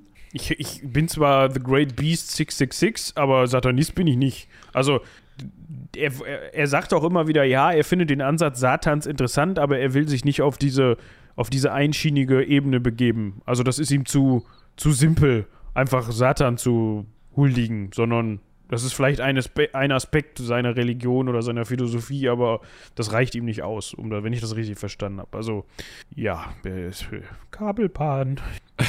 Gut, ja. Äh, Thema vielleicht noch mal eben, was hat man draus gemacht und was, ich meine, das ist meine ganz persönliche Meinung, aber ähm, was das für mich Interessanteste daran ist, sind tatsächlich, was da an Musik rausgekommen ist. Ja, wir haben ja schon gehört, äh, Led Zeppelin, klar cool so. Jimmy Page hat irgendwie da wohl das Haus gekauft und Krempel gesammelt und fand das alles geil und ah, also es gibt da jetzt Fachleute, da würde ich mal die Anführungsstriche hörbar machen wollen, die sagen, ja, das waren alles satanische Lehren von Crowley. Wo man ja schon wieder sieht, so Fach können die gar nicht gewesen sein. Lehren von Crowley, ja okay, aber soviel ich weiß, hat Led Zeppelin selten Sex auf der Bühne gehabt. Und ähm, ja, ne? Also satanisch auch so eine Sache. Der Jimmy Page hatte da Spaß dran, der hat das gesammelt, der hat wahrscheinlich sich auch davon beeinflussen lassen und einige der Texte werden auch in die Richtung gehen. Aber ähm, ich sag mal, es gibt kein Lied, das Mr. Crowley heißt von Jimmy Page. Ja. Es ist von Ozzy. Ja. Osborne. Also ich glaube, man kann so weit gehen und sagen, wenn man Led Zeppelin gut findet und die viel hört, läuft man nicht Gefahr, dass man irgendwann anfängt, Sexualmagie und Katzenblut genau. so zu konsumieren, praktizieren wie auch immer. Vielleicht noch als kleiner Rausschmeißer, das haben wir eben äh, unterschlagen, da habe ich gerade noch mal dran vorbeigescrollt. Wir wollen unserem Disclaimer ja auch gerecht werden, ne? Weil ihr dachtet so, jetzt, äh, das Gröbste ist vorbei, das war ja gar nicht so schlimm, jetzt hauen wir noch mal einen raus, als wirklich Rausschmeißer im wahrsten Sinne des Wortes. Da gab es zum Beispiel ein Ritual während seiner Zeit im, in der sizilianischen Abtei, wo er dann die beiden Adeptinnen Mary Butts und Cecil Mayland mit angeblich mit einem Nee, Moment, andersrum. Die waren nicht, die haben, die haben, laut deren Aussagen ist das passiert, die haben dabei, ah. die waren dabei und da hat die Scharlachfrau Lea Hirsig, ja, das war wohl so seine Vertraute zu dem Zeitpunkt und mit der zusammen hat er auch so ein bisschen diese, diese Abtei da aufgebaut, hat mit einem Ziegenbock korpuliert und während dieser, die, während dieses Aktes hat der Herr Crawley dann dem Ziegenbock die Kehle durchgeschnitten. Und das Ganze war eine Riesensauerei. Wollte ich gerade sagen. Also. ja, also, ne, jetzt habe ich euch wahrscheinlich wirklich rausgeschmissen mit dem Ding. In diesem Sinne, kauft Sammeltassen, dann läuft das auch nicht überall hin. Ich habe schon überlegt, eigentlich wäre der Crowley ganz nett für eine Sammeltasse. Ich habe aber keinen Bock, dass die ganzen Okkultisten an unsere Sammeltassen kaufen. Ach, weiß ich nicht. Ich fände es schon lustig, ihn da in seinem Osiris-Aufzug. Ja, da könnte, da könnte Isa ja eigentlich mal eine, eine coole Karikatur von machen, von dem Herrn. Übrigens, oh. weißt du, woran ich gedacht habe, als ich das erste Bild von ihm 1912 gesehen habe? Nee. An Onkel Fester aus der Adams Family, gespielt von Christopher Lloyd. Nee, habe ich jetzt so nicht vor Augen, aber. Ja, google mal. Ich, ich finde, also das, also man, der Typ sieht halt genau so aus, wie man ihn sich vorstellt, mit diesem stirrenden Blick und so. könnte halt auch original irgendwie ein Bösewicht in irgendeinem Superheldenfilm spielen oder so. Ja, voll. Also, So ein kleiner, böser, glatzköpfiger, irrer Gnom irgendwie. warte, wir haben doch irgendwo gab es doch noch so ein, wo stand, wie er wohl äh, gerochen hat. Ja, irgendwie so, der, der er hätte sich erstens, er hat sich immer mit so einer, mit so einer betörenden Paste eingerieben, die angeblich auf Frauen betörend wirken soll. Ja, und deswegen hatte der immer so einen süßlichen, ekligen Geruch an sich. Da, da, daran kann ich mich noch erinnern. Also das war so. Ah, nee, ekelerregender Kult der Schwäche, warte. Ich muss, ich, ich versuche gerade äh, über das Wort Ekel. Da. Er trug sonderbare Kleidung und Ringe, eine Glatze, habe ein fettes, feminines Gesicht und einen starren, kalten Blick gehabt und soll einen süßlich ekelerregenden Geruch abgesondert haben, der von einer Sex-Appeal-Salbe herrührte, mit der er sich mit der Absicht einzureiben pflegte, seine Anziehungskraft auf Frauen zu steigern. Crowley pflegte sein, äh, zwei seiner Zähne spitz zu feilen und Frauen den Schlangenkuss zu geben, indem er sie ins Handgelenk biss. Bei verschiedenen Gelegenheiten, Achtung, Ohren zuhalten, bei verschiedenen Gelegenheiten äh, defekierte er auf die Teppiche der Salons oder Treppenhäuser seiner Freunde. Moin, na, wie geht's, altes Haus? Warte, ich habe dir ein Gastgeschenk mitgebracht. Alter, so, das hört sich so an, als ob er das so, weißt du, so ganz beiläufig, so als ob er das so zum guten Ton gehört hat. Einfach mal schön auf dem Teppich was liegen lassen. Ja, es wirkt so, ne?